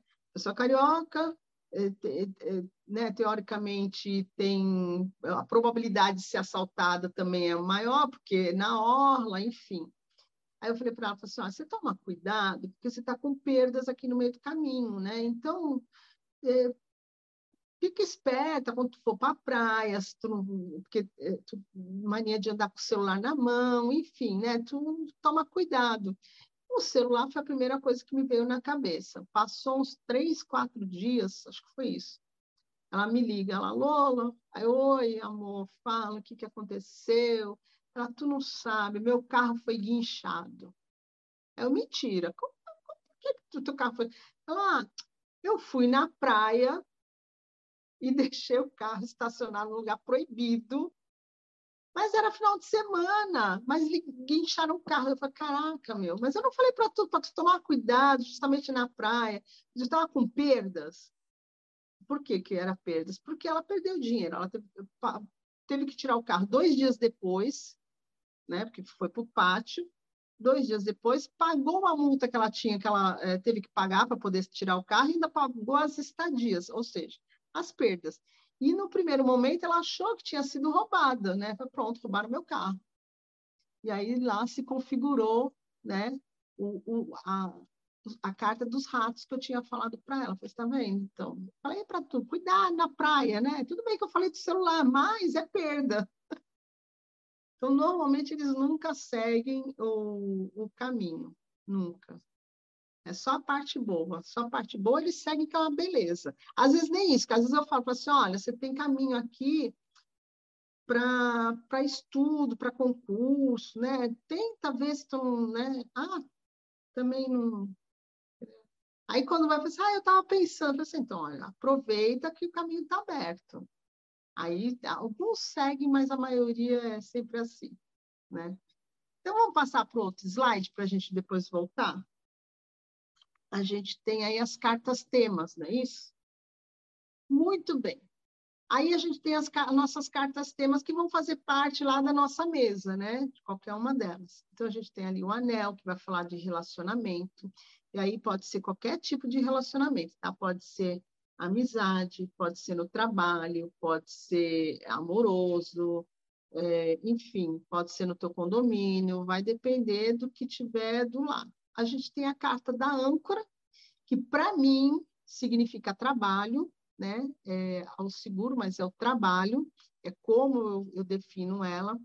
A carta da árvore, que vai representar a saúde, né? Também significa, às vezes, a família. Tem gente que trabalha com a família, tem gente que trabalha com espiritualidade, mas para mim, a carta da árvore, ela fala principalmente, em primeiro lugar, saúde. Quero saber de saúde, eu vou lá. Aí eu tenho a nossa consulente, eu tenho o coração, que vai falar dos sentimentos, né, do plano sentimental dessas duas pessoas, tanto do homem como da mulher, que, aliás, temos uma outra coisa aí. A imagem do tanto do homem como da mulher, a gente né, não define sexo, né? Lógico, quando a menina vem, a gente fala assim, ah, esse aqui eu faço assim, esse aqui é você, e o rapazinho, se você quiser marcar alguém, ah, se a pessoa for é, bissexual, for, enfim, tiver outra orientação sexual, não tem problema nenhum. Ela vai trabalhar, eu vou trabalhar com aquela energia daquela pessoa naquela carta masculina ou vice-versa, para mim não faz diferença, tá? Por quê? Primeiro que elas são representações, né? E a gente tem na, no, na, na, carta da consulente, da menina, a gente tem a energia da menina e do menino. Tanto que essas duas cartas, elas se complementam, né? A mulher precisa da energia do homem, o homem precisa da energia da mulher. A gente tem ali a espada e a gente tem o coração. A gente tem as duas energias juntas, um complementa o outro. Tá? Então, independente do sexo, se a pessoa for. É, existem baralhos que tra trazem as duas configurações, por exemplo, traz dois meninos e duas meninas. Eu não gosto de usar. Por quê? porque vai me faltar aquele. Não adianta colocar dois meninos, né? Vamos supor, eu coloco lá dois meninos. Então, eu tenho do... energia dos meninos, mas eu tenho duas energias femininas. Cadê a energia do masculino, que é o... a espada, que é o pensamento, que é o racional? Então, vai me faltar essa energia, ainda que eu esteja com dois garotos ou duas meninas. Então, um vai faltar o outro. Então, eu não utilizo é, as cartas com a, os mesmos consulentes. Eu, eu, ainda assim, eu divido, ó, você é o principal, é você que está vindo aqui, então você é o menino. Essa carta aqui, se você é homossexual, essa menina vai representar o seu parceiro, independente das vestes ali, é a energia do seu parceiro. E vice-versa, se for menina, também faça a mesma coisa. Então, para mim, não tem essa diferença. O que faz a diferença ali para mim é que são as duas energias, Yang e Yin, que tem que ter no, no, no baralho tá? Por isso que um complementa o outro. Então, se eu tirar um, colocar outro, vão ter duas energias de cada um e vai faltar né, a outra. Então, a gente tem a carta do coração, que vai falar dos sentimentos, né? Então, eu já sei que essa carta vai trabalhar, trabalhar com os sentimentos da, da minha mesa. Eu tenho a carta da casa, que eu acho bem importante também, porque vai me falar muito da, da, estabilidade, da segurança, de como esse consulente é, está, né? Eu tenho a carta dos peixes, que vai falar justamente do dinheiro e da fartura desse consulente, né? Repara que a gente tem a carta do trabalho e a carta da prosperidade, do dinheiro, que são duas coisas bem diferentes. Às vezes a pessoa tem trabalho, mas não tem o dinheiro, né? E às vezes a pessoa tem até lá o dinheiro, mas não tem aquele trabalho, tem lá um, um um, como é que se diz? Um bico, né? Então, são duas coisas diferentes. Aí a gente tem a carta dos jardins, que também fala de família, né? Da, da daquilo que você planta para colher no futuro. E tem a carta da torre, que aí vai falar também da espiritualidade, daquilo que você, é, para mim, né? Da, quando você se isola, vai falar do seu eu, é quando você precisa tá num, se encontrar. Essa carta talvez fosse aí um pouco do eremita, né? Vamos colocar assim, para quem é do rolê do tarô, talvez fosse isso. Aquela carta que você se isola um pouquinho para você pensar e trabalhar sua espiritualidade também, né? O que não tem nada a ver a torre do tarô com essa torre aí da, da do Lenormand. E aí a gente passa para a próxima mesa, que a gente fala da, do, da mesa real e o tarô. Ai, que bonitinho essa, essas cartas. Quando a gente quer jogar, que aí foi, foi o tema que eu, eu, quis colocar esse tema por conta do Marcelo, que tinha pedido lá na live. Quando a gente quer jogar o tarô em cima da mesa real, essas configurações que tem aí, essa, a gente tem ali cavaleiro, trevo, navio, a casa, você vai jogar o teu tarô ali em cima. Bom, o que, que caiu lá na casa do, do cavaleiro? Caiu lá o, o pendurado, né, que eu falei. Bom, então, a casa do cavaleiro, ela vai falar de obstáculos ultrapassados que a gente tem que passar e vai falar de ação, que é uma ação. O cavaleiro ele não é parado e muito rápido. Então, ó, você está parado no meio do caminho, vamos dar continuidade, né? Você tem que andar, você tem que, evoluir. Ah, tem uns trevos. O que, que caiu na carta dos trevos? Deixa eu pegar o tarô aqui, que assim fica mais fácil para mim. Na carta dos trevos, ó, caiu aqui o, o sete de copas. Olha, cuidado que no meio do teu caminho você vai ter ilusões aí. Será que você não está sendo iludido? né? Então, tenha fé e ultrapasse essas barreiras, né? Você vai ter aí momentos de escolha, não perca fé, porque o trevo, ele fala de fé e de dificuldade, né? A gente sabe que o trevo, ele tem... É, o trevo de quatro folhas, ele é um acidente genético, então ele tem uma certa dificuldade de ser encontrado. Então, aqui, quando sai um sete de copas, eu vou dizer que, olha, você toma cuidado que no seu caminho você vai ter ilusões, você tem que prestar bem atenção nisso. Então, siga na fé, na sua intuição, você vai ter um, né, para você poder escolher um bom caminho, né? E aí a gente vai continuar. O que que tem no, no navio, né? O navio é aquilo que é o nosso projeto a longo prazo, né? O navio ele sabe exatamente de onde ele vai né? De onde ele está saindo e para onde ele vai. Ele já sabe o destino dele. Né? Ele não vai parar, é, assim, ele não vai definir o que, que ele vai fazer no meio do caminho. Ele já sabe que ele vai sair de A e vai parar lá no B. O que, que ele vai ter no meio do caminho? Algumas turbulências, porque o mar é agitado, né? Vai demorar um pouco para ele chegar nesse caminho, porque o navio ele caminha lentamente. Aí no caminho a gente tem aqui, ó, um dois de paus. Então, olha, é um momento que ele vai ter que escolher realmente se vale a pena ou não fazer esse percurso. Né? Se o que ele está escolhendo seguir vale a pena para ele, porque a gente tem o dois de pausa, é um momento que ele vai ter que analisar, né? O dois de pausa, a gente fala que ele está olhando para o futuro, se ele fica ou se ele vai, então, é, a potencialidade dele de, olha, agora eu já eu quero explorar novos ambientes. Será que vale a pena? Será que não vale? Já sabe que esse caminho que ele vai escolher, ele vai ter algumas dificuldades, talvez emocionais, né, por conta de, de água do navio, né? Então, ele já sabe aqui, mas ele pode seguir a intuição dele, né? A gente tem um, um, um dois de pausa aqui. Né? Então, a gente já sabe que esse caminho pode ter uma turbulência aí emocional, pode dar um certo desgaste nele, um certo cansaço, porque é um caminho longo, né? não é um caminho curto. Então, a gente consegue trabalhar na mesa real com o tarô? Consegue.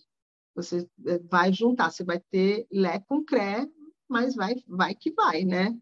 Não, sem medo, sem medo de ser feliz, né? Qual seria o, o destino final dele? Seria 36, e é como se fosse a grande jornada dele, né? Finalizando, ele tem o quê? Ele tem um cavaleiro de espadas aqui. O cara foi que foi, né? Então, ele usou da habilidade dele, do pensamento dele, talvez atropelou muita gente aqui no meio do caminho, porque o cavaleiro de espada ele não é, né? Flor que se cheire. Ele sabe que é um carinha que, que vai sem dó, mas ele foi. Né? E ele andou, ele fez esse percurso muito rápido. Então agora é o momento de, de analisar, de ver tudo direitinho, que foi o caminho da fé dele que ele fez. Né? Então a gente tem todo aí um, um, um rolê bem legal. Se a pessoa se dedicar é, e praticar umas, algumas vezes, facilmente ele acaba fazendo esse, essa mesa real com o tarô muito fácil, muito fácil. É que precisa de, né, de, de disposição. Né? Vai precisar de disposição. E aí a gente vai lá para o outro slide, que a gente vai falar do quê? A gente vai falar da mesa real e o oraculista. Gente, ó, é, não precisa, o que, que você precisa ter? Conhecimento nunca é demais. Começa por aí. Tudo que você souber, tudo que você puder agregar, tudo que você puder ler, tudo que você puder estudar, nunca vai ser demais. A mesa real é muito extensa, ela é muito grande. Você vai trabalhar ela de várias formas, ela vai te dar toda uma metodologia para você é, se dar bem, entendeu? Para você falar do seu consulente, você vai falar é, de como ele está, da família dele, dos filhos dele, da, da, da, da vida dele inteira. Então, a técnica e a intuição, elas vão caminhar juntas. Você não faz as duas, é, você não consegue andar sem as duas juntinhas. Por quê? Quando você tem uma técnica, você sabe todo o significado das cartas, tá? Tudo bem. Mas, por exemplo, cavaleiro não significa só uma coisa, né? Ele significa um pouco mais, né? Um, um cavaleiro de, de, de, de paus, ele não significa só uma coisa, ele significa, ele tem outras coisinhas que ele vai, né, trazer para você. Então, aquela ideia que vier primeiro na tua cabeça, com certeza é a tua intuição. Então, se para mim o cavaleiro significar só mensagem, o mensageiro, eu só vou falar isso. E às vezes não é. Né? Às vezes a gente precisa falar para aquele consulente que ele precisa ter uma ação. Olha, você precisa agir mais. Se eu estou falando de uma forma terapêutica, você precisa né, se movimentar, ser mais. É, esse cavaleiro pode ser alguém chegando na vida do consulente, né? Então, olha, é alguém chegando na sua vida aí. Então, você tem que ter um repertório grande, né? Então, por isso que eu digo, conhecimento nunca é demais, aliado à técnica e à intuição. Quando você tem já essas, esses dois ingredientes, você já começa a construir a sua metodologia. Ai, como é que eu vou ler a mesa? Né? Então, que eu apresentei para vocês, eu apresentei a minha metodologia, como que eu leio a mesa, né? Então, eu falei para vocês, olha, eu, no primeiro momento, quando eu acabei de deitar as 36 cartas, eu vou lá e olho a 36. Eu vou lá e olho a 4. Então, eu já sei como é que aquela mesa vai fechar e eu já sei como é que meu consulente está se sentindo internamente. O que está acontecendo? A carta 21 e 22 que vai me falar da situação que ele está vivenciando. Então, você começa a criar sua metodologia. Se você está acostumado a, a, a ler em blocos de passado, presente e futuro, se leia assim. Se você está acostumado a ler é, bloco de nove com a carta tema no meio, legal, você pode seguir assim. Né? Se você não quer ler é, na mesa o, o, lado negativo ou o lado positivo, não tem problema nenhum. Né? São as potências que você vai colocar, são a, as coisas que você vai é, apresentar. Mas alguma técnica e alguma metodologia você vai ter que seguir, né? Você vai criar. A técnica você vai aprender e a metodologia você vai criar de acordo com aquilo que você está acostumada, com que você se adaptar melhor. Tem gente que, por exemplo, que não abre as 36 cartas, vai abrindo por é, perguntinhas, né? Então, eu acho mais difícil, eu acho mais complicado, eu acho mais demorado, eu já abro tudo, já falo tudo e pronto. E no final, né, quando eu abro para perguntas, eu na minha mesa tenho dois baralhos, três baralhos, na verdade. Tenho dois Lenormand e o tarô. Então, eu deixo a mesa exposta, e aí quando eu abro para pergunta, eu utilizo outro baralho. E aí, dependendo se a pessoa realmente tem uma pergunta, eu vou olhar a minha mesa e aí, se aquela mesa não me der uma resposta que a pessoa fique satisfeita, ou que ela queira saber, né, um detalhe a mais, aí eu abro sete cartas, no máximo de sete cartas, para aquela pergunta. Né? Dependendo das cartas que caírem, eu já falo sim ou não. Então, se na segunda carta já cai uma foice, eu falo assim, ah, esquece que não vai dar certo. Na segunda carta cai um sol, eu falo assim, ó, legal, vai em frente que vai dar certo. Para mim, elas respondem não e sim, né? Então, eu já nem abro às sete, eu já abro só até aquele que é meu limite. Isso eu aprendi com a minha mãe de santo, quando ela me ensinou. É, a outra parte que eu aprendi também é, foi com meu pai de santo, que ele, ele tem uma metodologia, ele falou para mim, ele falou assim, olha, você faça, é, utiliza o seu jeito, porque você já está acostumado, que é aquilo que eu te falei, você já está acostumado a tirar assim, então siga assim, né? E o que ele acrescentou para mim da, do Lenormand foi assim enriquecedor, né? que foi a parte da cartomancia tradicional, né? Então é, a numerologia junto com a cartomancia, que é aquilo que eu tinha que ter aprendido lá com 14, 13 anos e que entrou por um lado saiu por outro, né? Que eu não, ah, tá bom, deixa para lá. Então essa parte toda, então é a, a, que é a carta interna, né, do, do Lenormand, a carta interna ela te traz muita coisa. Então, veja bem como é rico a mesa real. Você lê tudo e ainda lê a carta interna. Se é para um conselho, você vai lá na carta interna, você já olha. Na carta dos ratos ali está falando que você pode ter perda, mas para que você não tenha perda, você usa de um artifício, usa de pela, pela, pela pelos meios obscuros, você não precisa ser legalizado. Então, se você tem um emprego, vai trabalhando ali, vai vendendo um bombom aqui, vai fazendo alguma outra coisa ali, né? Então, se cai a carta do sol, olha, você tem um caminho aqui de uma nova oportunidade. Então, planta que você vai ter um as de ouros. Então, você está tendo, você vai ter oportunidade, você já vai ver a carta interna. E isso o meu baba passou para mim, né? Meu pai de santo passou para mim e isso acrescentou muito para as minhas leituras, acrescentou demais, demais, demais na minha mesa real, principalmente nas partes das perguntas, quando as, uh, eu abro e aí finaliza, né? E aí a pessoa quer perguntar o que quiser e eu vou respondendo assim. Às vezes está na resposta, está na mesa, mas a pessoa quer saber, mas ele vai voltar mesmo? Tá bom, deixa eu ver aqui. Aí você para não desmontar a mesa, né? Você já falou, mas para não desmontar a mesa, você vai lá, tira, sai a foice. Olha, não, não vai. né? Ou sai outra carta ali, né? Que é assim, olha, se você usar de meios obscuros, ele volta, né?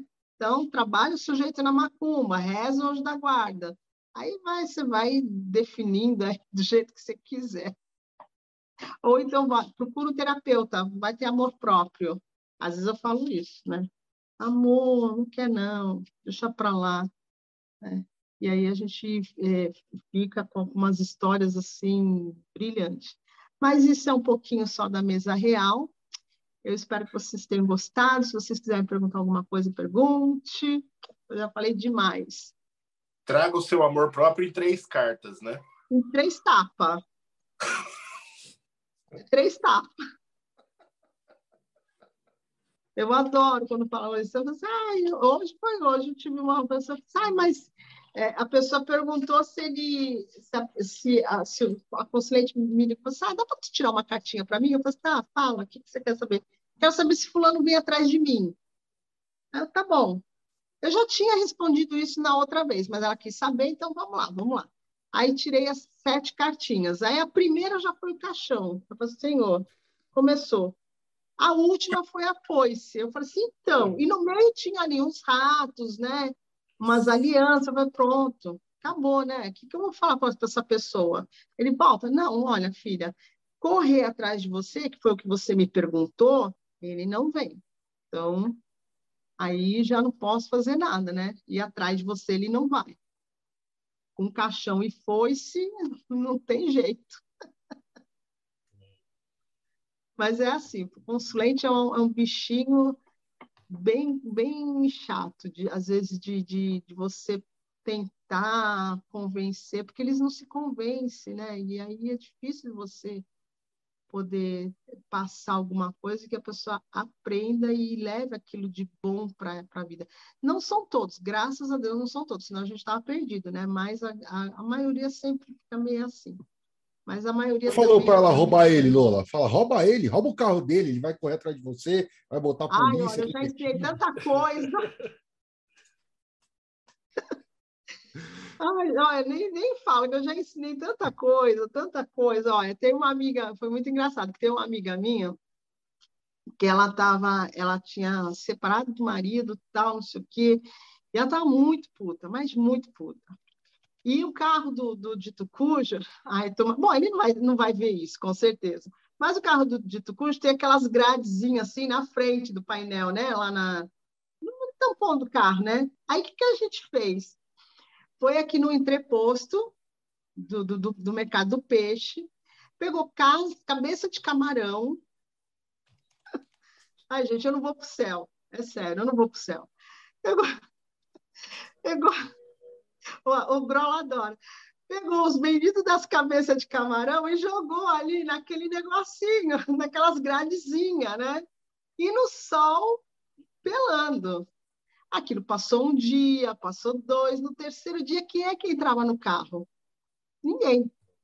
O carro está fedendo a camarão até dizer chega. Então a gente vai ensinar, a gente vai ensinar a usar vela preta? Não, a gente vai para. Resultado, dito custo, teve que levar o carro para lavar, para fazer aquela, né, aquela situação toda, porque eu, até ele descobrir que tinha cabeça de camarão fresco que ficou podre dentro do carro, lá naquelas gradezinhas, cara, foi difícil. E o cheiro. Santos, né, meu amor? Já viu, né? Calorzão, verãozão, pronto. Foi um abraço. Então a gente ensina umas coisas assim. A gente vai para o céu? Não vai para o céu. A gente já sabe disso que não vai para o céu, mas também fazer o quê, né? Tobolava nos espera. Vão arder no mármore do inferno. Vai ser assim. Não vai ter jeito. O Ulisses levantou a mão, eu é. já vou aproveitar então, Ulisses. Já levanta é a pra... sua pergunta e as suas considerações finais. Tá, é só para uma pergunta que tem aqui da Renata Afonso. É, quando o consulente cai na linha do destino, o bicho está pequeno para o consulente? É uma pergunta. Aí ela fala assim: Agora, quando ele está no começo da linha, as coisas estão bem? Tá, quando é, na linha do destino, aquelas quatro posições, tá? Quando ele cai ali na linha do destino, já em qualquer uma das posições, qualquer uma das quatro posições, ele está carregando toda a vida dele em cima dele, tá? Porque todo o jogo dele está em cima dele, né? Então a gente vai considerar que todo aquele peso da vida dele está em cima dele. Então ele já está preocupado com aquilo tudo, né? Gente, ah, e tem umas outras coisas que eu esqueci de falar. Vamos voltar lá para lembrar. Ela falou do, do consulente, lembrei. É, então, todo aquele peso já está em cima, mas só que ele não está mais preocupado com isso, né? Ele está carregando, mas ele não está tão preocupado, porque ele está preocupado com a linha do destino dele. O que, que está carregando ele, né? Para onde ele está olhando, para onde ele está vendo. Então, o que, que eu faço? Eu sei que ele está ali embaixo, eu já sei que ele está preocupado com o futuro dele. E aí, o futuro, eu vou olhar lá nas minhas, nas minhas colunas do futuro. O que, que eu tenho lá no futuro? Eu vou olhar ele na cavalaria, porque independente de eu ter ali a, a linha do destino, a gente tem a cavalaria que pode ser feita ali. Né? Então, eu já vou saber. Eu vou saber que o meu consulente está lá na linha do destino, mas eu sei como é que ele está na casa 4, o interno dele. Então, a gente tem que ir ligando.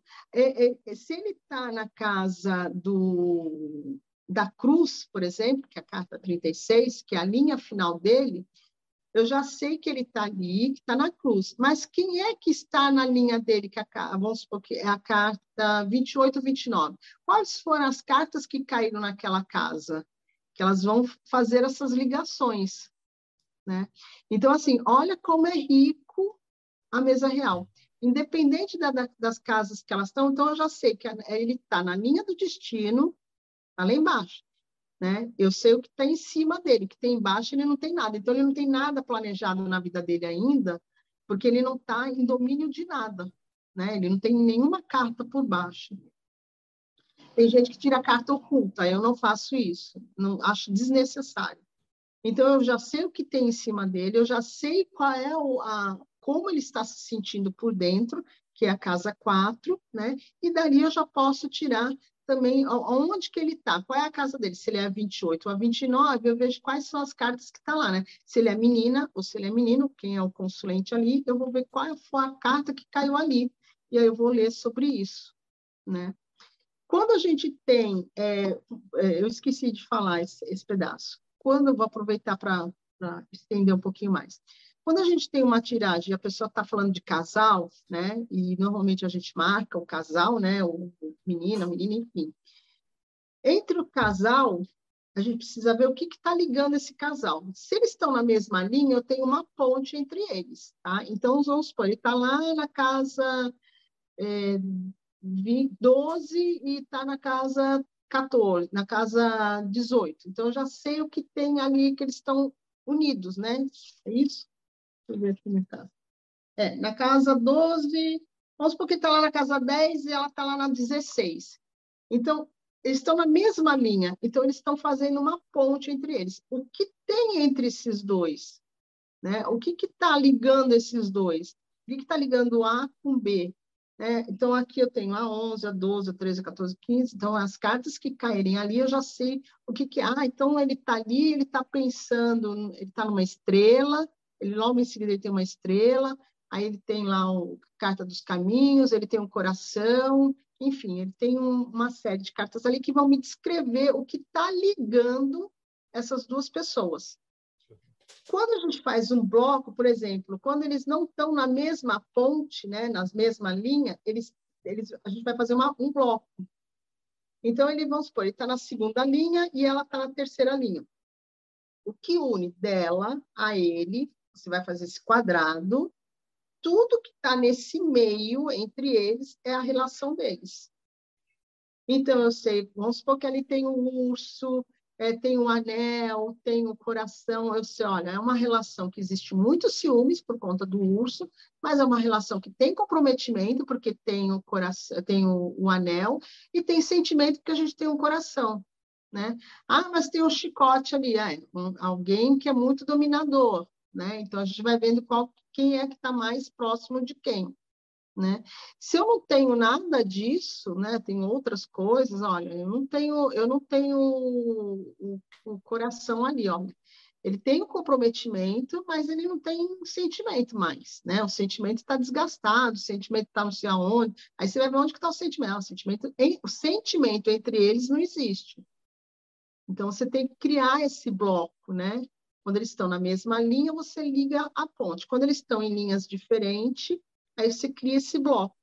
Aí tudo que tiver em volta que vai ligar ele a ela, ou vice-versa, é toda a relação que existe desse casal. Né? Tudo que está ali naquele meio é que vai definir, vai descrever a situação deles. E às vezes ela está ali, ó, já estou querendo sair fora, ou ele já está querendo sair fora, ou tem ali de nada, Cris. Ou tem ali um, uma cobra, olha, existe ali uma, né, uma infidelidade, tem ali, tem alguém, tem uma terceira pessoa, aí tu vai definir como é que tu vai falar, né?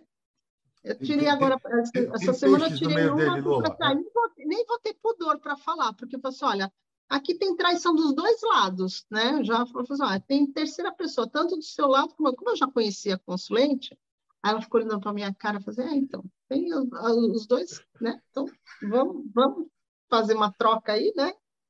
E, e, então, e, se, já, tiver pe... se, tiver peixes no meio, Lola, é Sugar Daddy Sugar Mommy?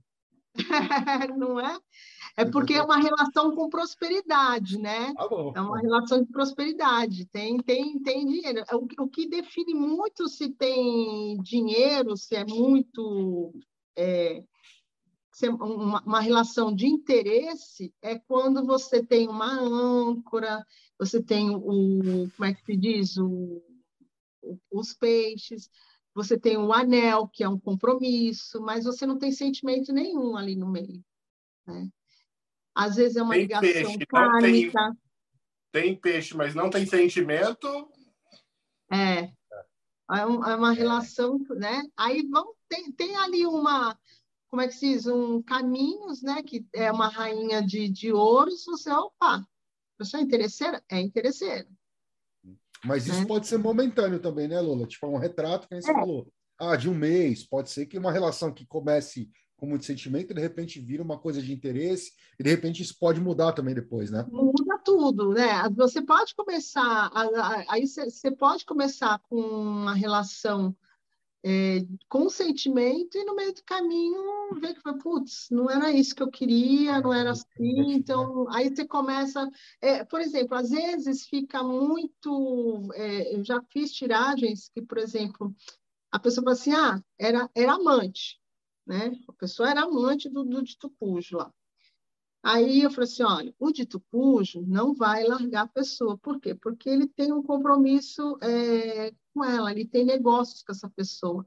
Tinha papéis, tinha livros, tinha anel, entendeu? Tinha chicote, né? Então, é todo um, um contexto que me falava assim, ah, ele não vai largar, ele tem interesse, ele não vai, ele não vai trocar o certo pelo duvidoso.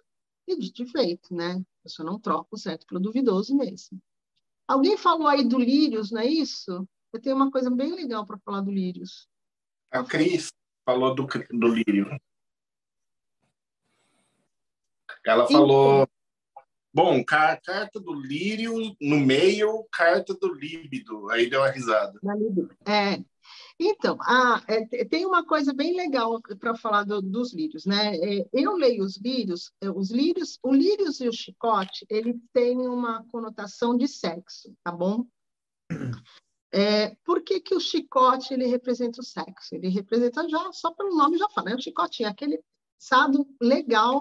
Tem o, aí tá no meio do casal com, li- com, com o chicote, o cara só quer sexo, a menina só quer sexo. Então, dependendo do, do- da situação, é um sexo sem amor, sem pretensão nenhuma. É sexo, é carne, né? É mais nada, é pelo mero prazer da carne. Adoro essa frase. Quando a gente tem os lírios, ele tem o sexo, só que é o sexo puro, é o sexo com amor, com cuidado. Então, ele tem o interesse, a pessoa tem o interesse, porque ele representa a, a, castidade mesmo, da pureza do sexo, aquele sexo com, com harmonia, com serenidade, com cuidado, é o beijinho na testa. Tá? Então, tem essa. Ah, ele representa a libido? Ele representa a libido, porém, ele tem o sexo como alguma coisa um pouco mais responsável, né? um pouco mais de compromisso. Já no sexo do, do chicote, é aquele que joga na parede chama de lagartixa. Então, ele não tem compromisso, ele vai só, a pessoa vai trabalhar só pelo sexo e pronto, acabou. Né? Então, essa grande diferença, tem gente que lê realmente com a energia do sexo, a cobra também traz a energia do sexo, né? É, da, da, da, da parte sexual, não que seja propriamente dito o primeiro ano, mas ela, às vezes, ela vem com esse, né, por conta da, da nossa rainha de paus que tem ali, né? Então, a gente, opa, né? Eu já fiz uma, aliás, eu fiz uma, uma, uma leitura para uma consulente amiga de Portugal. E, e o marido dela estava com um processo, né, em Portugal, e ela estava desesperada. E aí eu falei assim, tá, mas só que não me falou nada, né? Como sempre, né? A gente tem que adivinhar, a gente não pode só ler, tem que adivinhar tudo que está acontecendo. E aí o que, que aconteceu? No meio da, da, da leitura, eu fui falando do processo, fui falando, falando, mas a cobra estava ali e falava assim: olha, isso tem alguma coisa a ver com sexo. Aquilo falava aqui, né? Olha, tem alguma coisa a ver com sexo, tem alguma coisa a ver com sexo. Eu falei, gente, mas não é possível, o processo é de trabalho, né? Aí eu pensei, bom, será que foi algum assédio, alguma coisa assim? Aquilo piscando na minha cabeça. E aí eu, teve uma hora que eu não aguentei, eu falei assim, olha, é, esse processo, que ela me falou o que era, esse processo tem alguma coisa a ver com sexo? Aí ela contou o que, que era, e ele estava sendo investigado porque falaram que ele tinha. Ele trabalhava, ele trabalhava num lugar lá que tinha idosos e alguém falou que ele tinha passado a mão em algum lugar, em alguma senhora, enfim. E aí tinha sido despedido e aí estava nisso. E aí foi, foi tensa a coisa, porque eu falava assim, olha, aí veio a relação do sexo, né? Da, não do sexo em si, do ato, mas da conotação sexual. E o negócio depois ficou até meio, meio chato. Eu falei assim, olha, se der acordo, você faça, porque as pessoas estão procurando provas. Então, se tiver imagem, alguma coisa, porque a gente não sabe, né? Você se cuida. Acabou que ele perdeu o processo, desistiu, fez o acordo, que nem eu falei, porque eu falei assim, olha, o acordo aqui está passando, que o acordo você tem que fechar isso. Se der, você fecha. Porque se você não fechar esse acordo, vai ser pior para você, você vai perder coisas. E aí, o que, que ele ia perder se ele não tivesse feito o acordo, se ele não tivesse desistido do processo, porque foi ele que começou, ele ia ser preso. E apareceu direitinho nas cartas isso. Aí, opa, aí tá certo. Enfim, ele desistiu e tudo se virou, né? Tudo seguiu como antes. Mas tem essas energias, né? Então você tem que estar, tá, por isso que eu digo, ó, você tem que ter a, a técnica e a intuição ali atenta. Porque às vezes a tua intuição está ali falando, né? Tu, tu tá com aquele negocinho falando, pô, mas é, martelando no mesmo lugar é porque tem alguma coisa. Então, você tem que investigar o que, que acontece, né? E aí a, a, a mesa real serve para tudo isso. Pô, que maravilha. Impressionante, Lola. Que... Agora falta a grande pergunta para a gente finalizar, assim, que é, é, como é que a gente te acha? Essa é a Ai. grande pergunta da mesa. Olha, só vai me achar no Insta e no Telegram, porque eu, eu, eu para montar a rede social já foi uma, uma briga, né? Eu não tenho rede social, eu detestava a rede social. Eu acabei montando a rede social agora na pandemia, né? E aí vai me achar no Telegram e pelo WhatsApp, né? E no, no Insta. É onde vai me achar. E é Lola Tarô, tudo igual, sempre assim, porque não tem como. Então, lembrando para quem está escutando a gente, Lola com dois L's, né? É, tarô. É, arroba, arroba Lola Tarot, tá até conferindo aqui, ó. Arroba Lola com dois L's, Tarot. Tarot. Tarot. É, é, bom porque é, isso que você me passou vai estar. Tá. Quem está no YouTube é só olhar aqui embaixo, está na descrição do vídeo, mas às vezes Olha, tem que lembrar que vai para o Spotify também, essas coisas tem que é, falar. O canal do YouTube já está aberto há um, mais de um ano e eu não coloquei um vídeo porque eu não consigo. Faz eu tinha... antes da pandemia eu só participava nos podcasts dos outros. Aí deu a pandemia e os caras falaram: você tem que fazer o podcast. E aí a gente está aqui 321 episódios depois tá fazendo vendo? podcast, tá vendo? É, e eu tenho uma, eu tenho uma dificuldade de fazer leitura, é, como a maioria faz pelo YouTube, que a gente vê assim, né?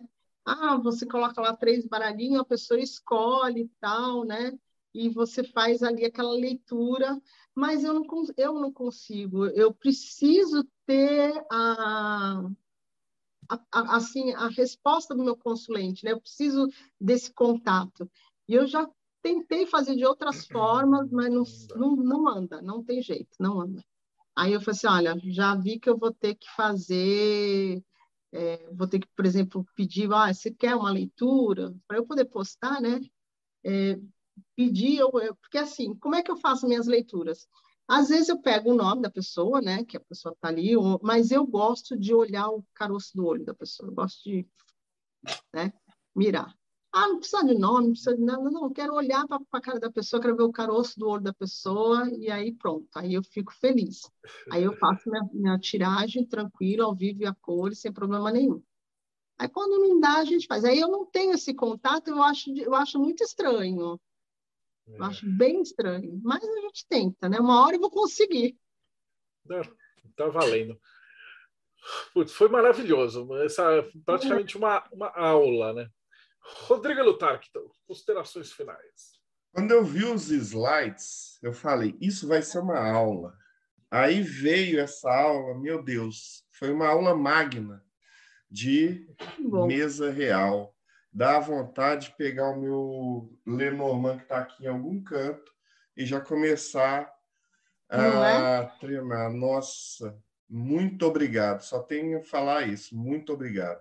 Bom, e também para não para não deixar de esquecer para o pessoal novo que está aqui, é, se inscrevam no catarse.me barra TDC, que vocês vão ter outras aulas como essa. É, participar aqui junto com a gente, que aí você vai fazer parte do Mayhem. É, se inscrevam no canal, deixe o, é, o joinha, aperte o sininho, etc. Aí, grande Rodrigo. Ulisses Massad, suas considerações finais.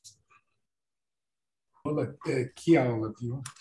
Uhum. Adorei te ouvir. A indicação do, do Grola foi excepcional. Foi muito gostoso. Você é muito divertida, tem uma energia assim maravilhosa. Foi uma delícia. Ah, sim. E sem contar é, o conhecimento que você tem, né? Você falando ali com uma naturalidade ali, aquelas coisas, eu olho aqui falando, nossa, aquilo ali é complexo e ela tem aquilo na ponta da língua. Então, parabéns, foi muito gostoso, foi Obrigada. realmente uma aula. Dá vontade mesmo de pegar um baralho. Eu acho lindo ler Lenormand, eu não tenho, não sei ler. eu conhe- eu Como conheço. assim não tem? não tenho ainda. É, eu falei, eu olho para ele, eu acho o desenho das cartas eu acho super bonito. Eu preciso comprar um e é o que a gente fala aqui, né? Cada pessoa que vem aqui e traz um, um- um novo assunto, alguma coisa que não é do nosso dia a dia, dá vontade de começar a estudar e aprender. E hoje não foi diferente. Então, brigadão aí pela, pela aula, por você estar aqui. E Robson Belli, considerações finais. Diferente dos meus amigos, que um tem o, o Lenormand perdido e o outro nem tem, eu tô com o meu aqui e eu vou tentar também com o do Zé Pelintra, que eu tenho aqui, então, Que sapatinho. experimentar com mesa real. Porque eu adorei a aula. Eu vou terminando aqui, eu vou reassistir para ver se eu fixo um pouco mais e hoje meu domingo foi perdido. Agora eu já vou ficar nisso até o final do dia, porque eu não vou perder meu tempo não. Ainda A bem que eu tem, no horário. gente tem que fazer um baralho enoquiano colocar na mesa real, cara. Isso é... Né? No Enoquiano Ó, tem mesa grande real. mesa, grande gente, mesa grande já é um mesa. negócio que tem no Enoquiano. Nós temos o. Ela falou uma coisa do jogo que eu tenho que colocar um paralelo com o xadrez enoquiano. Ela falou que o jogo da esperança jogava-se dados e movia-se as pecinhas por casas. Isso me lembrou na hora o xadrez enoquiano, que também tem função divinatória e trabalha com casas. Eu achei fanta fantástico, fantástico. Vou ter que procurar mais, inclusive, para saber. É isso aí. Depois me, depois me fala. Depois me passa a bola também para mim. Passo sim, Lola. Inclusive, eu já te vi num outro grupo do Telegram lá, eu vou falar contigo. Tá bom, pode me chamar e, gente, assim, fica aberta aí quando precisar, quiser tirar dúvida, quiser saber alguma coisa, quiser fazer um jogo, não tem problema. Pode me chamar que a gente está aqui. E se vocês também estão interessados em conhecer um pouquinho mais de magia enoquiana, está aqui, enoquiano.com.br, entre em contato com a gente lá, entra na aba contato e ali tem um link do grupo gratuito de discussão. Entra lá e você vai estar em contato direto com a gente. Quem quiser saber um pouco mais de magia enoquiana, tem tanto no mortesubita.net do Thiago Tamuchauskas, que não está aqui hoje entre nós. Lá vai falar um pouquinho do xadrez enoquiano, eu fiz um artigo sobre isso lá. Então, quem quiser conhecer um pouquinho mais, também entra lá no Morte Súbita, digita xadrez enoquiano e pronto, vocês já vão estar em contato com esse material maravilhoso também. Muito obrigado pela aula fantástica. Fantástica. Maravilhoso. E por último, mas não menos importante, Rodrigo Grola, que ele estava gravando, ele não pegou o comecinho da gravação, mas está aqui entre nós. Muito obrigado pela indicação, né? Ele que fez a ponte aí com a Nossa. Lola. Mas isso aí, eu estava aqui pensando que talvez o Robson seja o, tenha o único baralho do Zé Pilintra no Japão, né? Deve ser uma coisa meio difícil encontrar lá. Olha, nem eu tenho baralho do Zé Pilintra. E é isso aí, pessoal. Para quem. é, Cara, façam tiragens de, de- com a Lula. É, é sinistro. É foda. Certo? Já, já a Lula. Já conheço ela já de um tempo já, e é- é, eu já fiz tiragem com ela, é muito do caralho. E é isso aí. E acompanha a gente lá também no Lupus em Fábula, youtube.com barra Lupus em Fábula. Inclusive, Lola esteve lá o mês passado. Não, esse mês, esse mês, né, Lola? Foi Saiu o episódio? Foi dia 20, né? Foi dia 20 saiu o episódio da Lula e a Janaína falando justamente de baralhos ciganos, aí mais a parte de contextualizações históricas e tudo mais, o que, que realmente é cigano, o que, que não é. Ah, ela e a Jana fizeram um, um reboliço lá e contaram aí todas as, Né? As tramóias aí que existiram na história desses baralhos. Então dá uma olhadinha depois lá no vídeo também. Maravilha. Lola, suas considerações finais. Conselho também para o pessoal que está assistindo aqui, que foi maravilhosa essa aula. Olha, eu espero ter plantado uma sementinha aí do baralho cigano, porque embora algumas pessoas é, não falem, ah, eu não gosto do baralho cigano, ah, eu não gosto do tarô, eu gosto, os dois casam, tá? Quem joga tarô pode jogar baralho cigano, quem joga baralho cigano pode jogar tarô, e os dois se falam, conversam. Eu espero ter plantado uma sementinha aí, porque o baralho cigano, ele é muito legal, ele é muito mágico. E ele tem também uma tiragem aí terapêutica, né? Então, para quem quiser depois pode trabalhar com a parte terapêutica. Eu vou tentar fazer esse projeto com o nosso Grola, vai ser meu, meu aliado, né? A gente está tentando fazer o curso também, curso. também com o Grola, por isso que eu chamo ele mesmo e a gente vai tentar passar mais coisas, tentar passar mais coisas. Mas o baralho cigano ele é mágico, ele é direto, ele é objetivo, ele não, ele não tem papas na língua e ele vai no ponto. A mesa real é fantástica, ela dá assim oportunidades para você falar a vida do consulente todinha, né? E não tem o que não fica, entendeu? Você sai da mesa tipo assim, nossa, e agora? O que, que eu faço? Nada. Você só vai para a vida. Né? Aliás, o, um, dos, um dos, dos, meninos, o Atão, falou assim: Ah, eu sou louco para jogar calor, mas ele ainda não jogou. Aí ele falou assim: Eu não sei nem o que eu vou perguntar. Eu falei assim: Não precisa perguntar nada, deixa que eu falo tudo. Exatamente isso. A mesa real, ela fala tudo. Né? Você não precisa perguntar, ela fala. E eu só tenho que agradecer para você, Marcelo, pelo convite, agradecer o Grola, agradecer a Tom, agradecer vocês, meninos, que me me incentiva, agradecer a Ângela, que vive me incentivando também, a Wendy, que faz parte dessa patotinha toda aqui, a Luiz, enfim, tem uma série, a Érica, a Érica também, olha, tem umas, umas pessoas aí que já tem a mão de jogo, né, que eu falo que tem mão de jogo. Érica, Ângela, é só seguir o, o caminho. Eu espero, é, elas começaram assim também, é, eu fui falar de Lenormand, nossa, aí compraram um baralho. Então, comprem o vosso baralho. Se precisar de ajuda, se precisar de dicas, se precisar de esclarecimento, pode me chamar, eu sou super acessível. Eu só não consigo responder quando eu estou no trabalho, mas fora isso, não tem problema nenhum. Bom, um beijo no coração de vocês. Axé, que Orixá abençoe o caminho de vocês, que Orixá traga prosperidade, traga amor, paz, alegria, saúde e que abra o caminho de vocês, que Exu faça a organização da vida de vocês para o melhor. Um beijo no coração de todos vocês. Ah, depois dessa finalização da Lola, eu só vou me despedir. Não esquece, dá like no canal, pega o sininho, parece, a gente estava falando com o pessoal antes, e parece que é importante aí para o YouTube, então não basta só seguir o canal, porque eles têm um monte de canal assim na internet.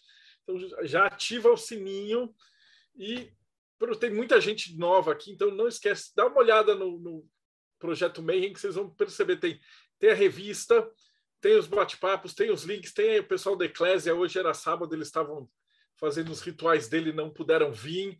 E, cara, tem um milhão de coisas. E essas aulas que a gente está conseguindo uhum. e só consegue editar e colocar isso no, no YouTube, uh, colocar depois no Spotify, essas coisas, graças ao apoio de vocês, né? Então, de novo, não esquece, então segue o canal, dá um like e a gente se vê aí no próximo Bate-Papo Mayhem. Um beijo.